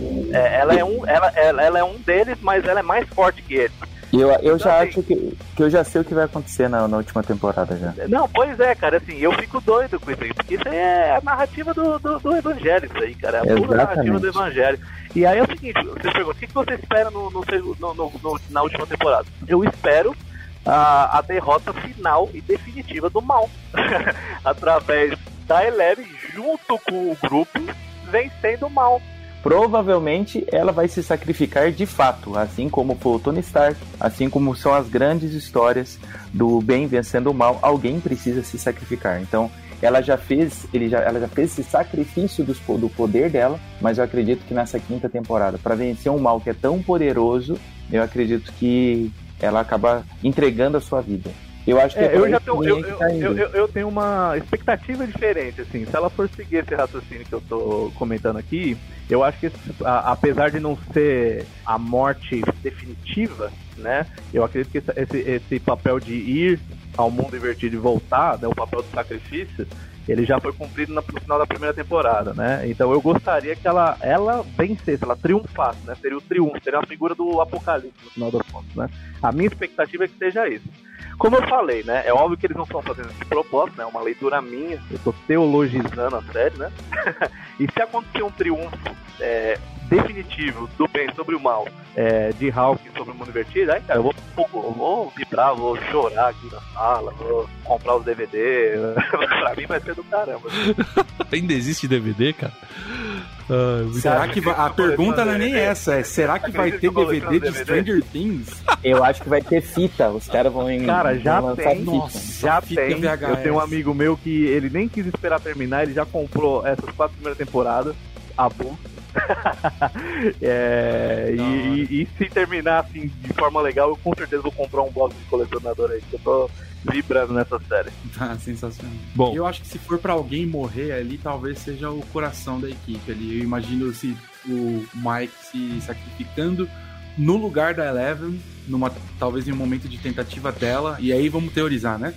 É legal teorizar. Podcast a gente faz isso. é, eu imagino ele impedindo que ela morra na hora que ela tá, tipo, quase morrendo para de derrotar o, o, mal e morrendo no lugar dela, pedindo para ela viver a vida normal com a qual ela tanto sonhou e ela tanto queria, sabe? Tipo, aquela coisa bem escatológica de romance dos anos 80, né? De, que é bem isso aí, né? É, Will nos braços da Eleven, falando para ela aquela mensagem final de viva sua vida, seja feliz. Will ou o Mike? Ô, oh, Mike, desculpa. O Mike. É, eu troco. Não, porque eu, eu, eu acho que o, existe a possibilidade muito grande do Will morrer. Porque... Poxa, mas tadinho do Will, cara. Ele já sofreu tanto. Não, mas aí ele, ele entende o propósito da vida dele. Não, eu, eu tenho que deixar o casal ser feliz, eu tenho que deixar as pessoas serem felizes. So, começou comigo, vai terminar comigo, entendeu? E, e pronto. Hum. Seria bom. Vocês acham que talvez o Will desenvolva poderes, habilidades?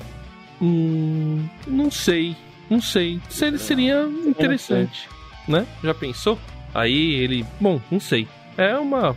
São possibilidades, mas eu acho que existe uma grande possibilidade dele. Dele, ou do outro que eu acho que ainda tá devendo esse sacrifício é o Steve, cara. Eu acho que o Steve em algum momento também vai se sacrificar. Eu vai vai o, o- esses dois seriam as minhas apostas das próximas mortes. Seria o Will Steve Steve. e o. Terrível. Mas veremos a ver quem vai Bom, morrer, né? eu. A minha expectativa pra quinta temporada, como eu sou uma pessoa que fica feliz com muito pouco, eu só quero mais fanservice. Aqui eu sou vamos um lá. fã e eu quero ser servido. Ó, primeira temporada foi ET e os Goonies, basicamente. A segunda temporada teve bastante de Mad Max, né? O achei, né? Pelo menos eles tentaram aquele meio que teve um pouco do Cyberpunk também, alguma coisa ali do Blade Runner, achei. O, e, e- ah, o Ghostbusters, né? Claro, Caça-Fantasmas. A terceira temporada teve bastante do. Eu achei bastante gore, então me, me deu a impressão de ter bastante coisa realmente do. O, aquele. O outro tipo de terror lá, os, tipo Sexta-feira 13, né? Halloween, esses esquemas assim, mais gorzão. E essa, claro, Fred Krueger e, e outras referências. E na quinta temporada vocês acham que vai ser referência a quê? Não falem a Lagoa Azul, por favor, né? Só porque tá indo pra. Mas o que que teve 87, 88? Não, é Não, é- Acho que é, 80, e- é 86? 86 meu irmão Eles- nasceu. 86 é essa temporada que aconteceu agora, a quarta. Ah, aí, É 86? se não tiver time jump, então 87, talvez 88, né? A, próxima temporada. Porque tem que ter alguma passagem de tempo, né? Que senão vira Pokémon, a criança, a criança que não envelhece, né? Pode ser o de matar, né, cara? Vira Chaves, né? Vira Chaves. Nossa, dá, duro de matar. Já pensou, cara? Jesus. Os moleques tendo contato com esses filmes de ação. Nossa, isso é interessante. Isso é bom, bom, bom. Já, já, já teve drama, já teve suspense, já teve terror que finalize com aventura. Pronto. Com Resolvido. ação, né? Ação, ação. Vai ser Pô, maravilhoso. pode crer, hein? Isso é. É, eu, eu, eu chutaria assim que eles vão arrastar ali pro. Assim, eu, eu acho que eles vão continuar nessa, nessa, nesse lance do terror, né? Porque querendo ou não, a série toda tem essa, essa, essa coisa dark, essa coisa obscura aí, né? E eu, eu acho que eles vão arrastar um pouquinho mais pro, pro massacre da Serra Elétrica aí, Jason. Porque eu acho que essa última temporada vai ser pauleira, né? Por essa, esse juízo final todo aí, eu acho que vai ser uma coisa meio hardcore. Eu acho que a trilha sonora vai continuar nessa pegada do heavy metal na, na evolução aí. Vai ter Slayer, sei lá. Mano, eu dei, eu dei um Google agora aqui em filmes de 1987 e eu já tenho a minha teoria aqui que eu acho que não tem como ignorar, mano. Não Ah. vai poder. Ah. Predador, velho. Vixe, já era. Get to the chopper!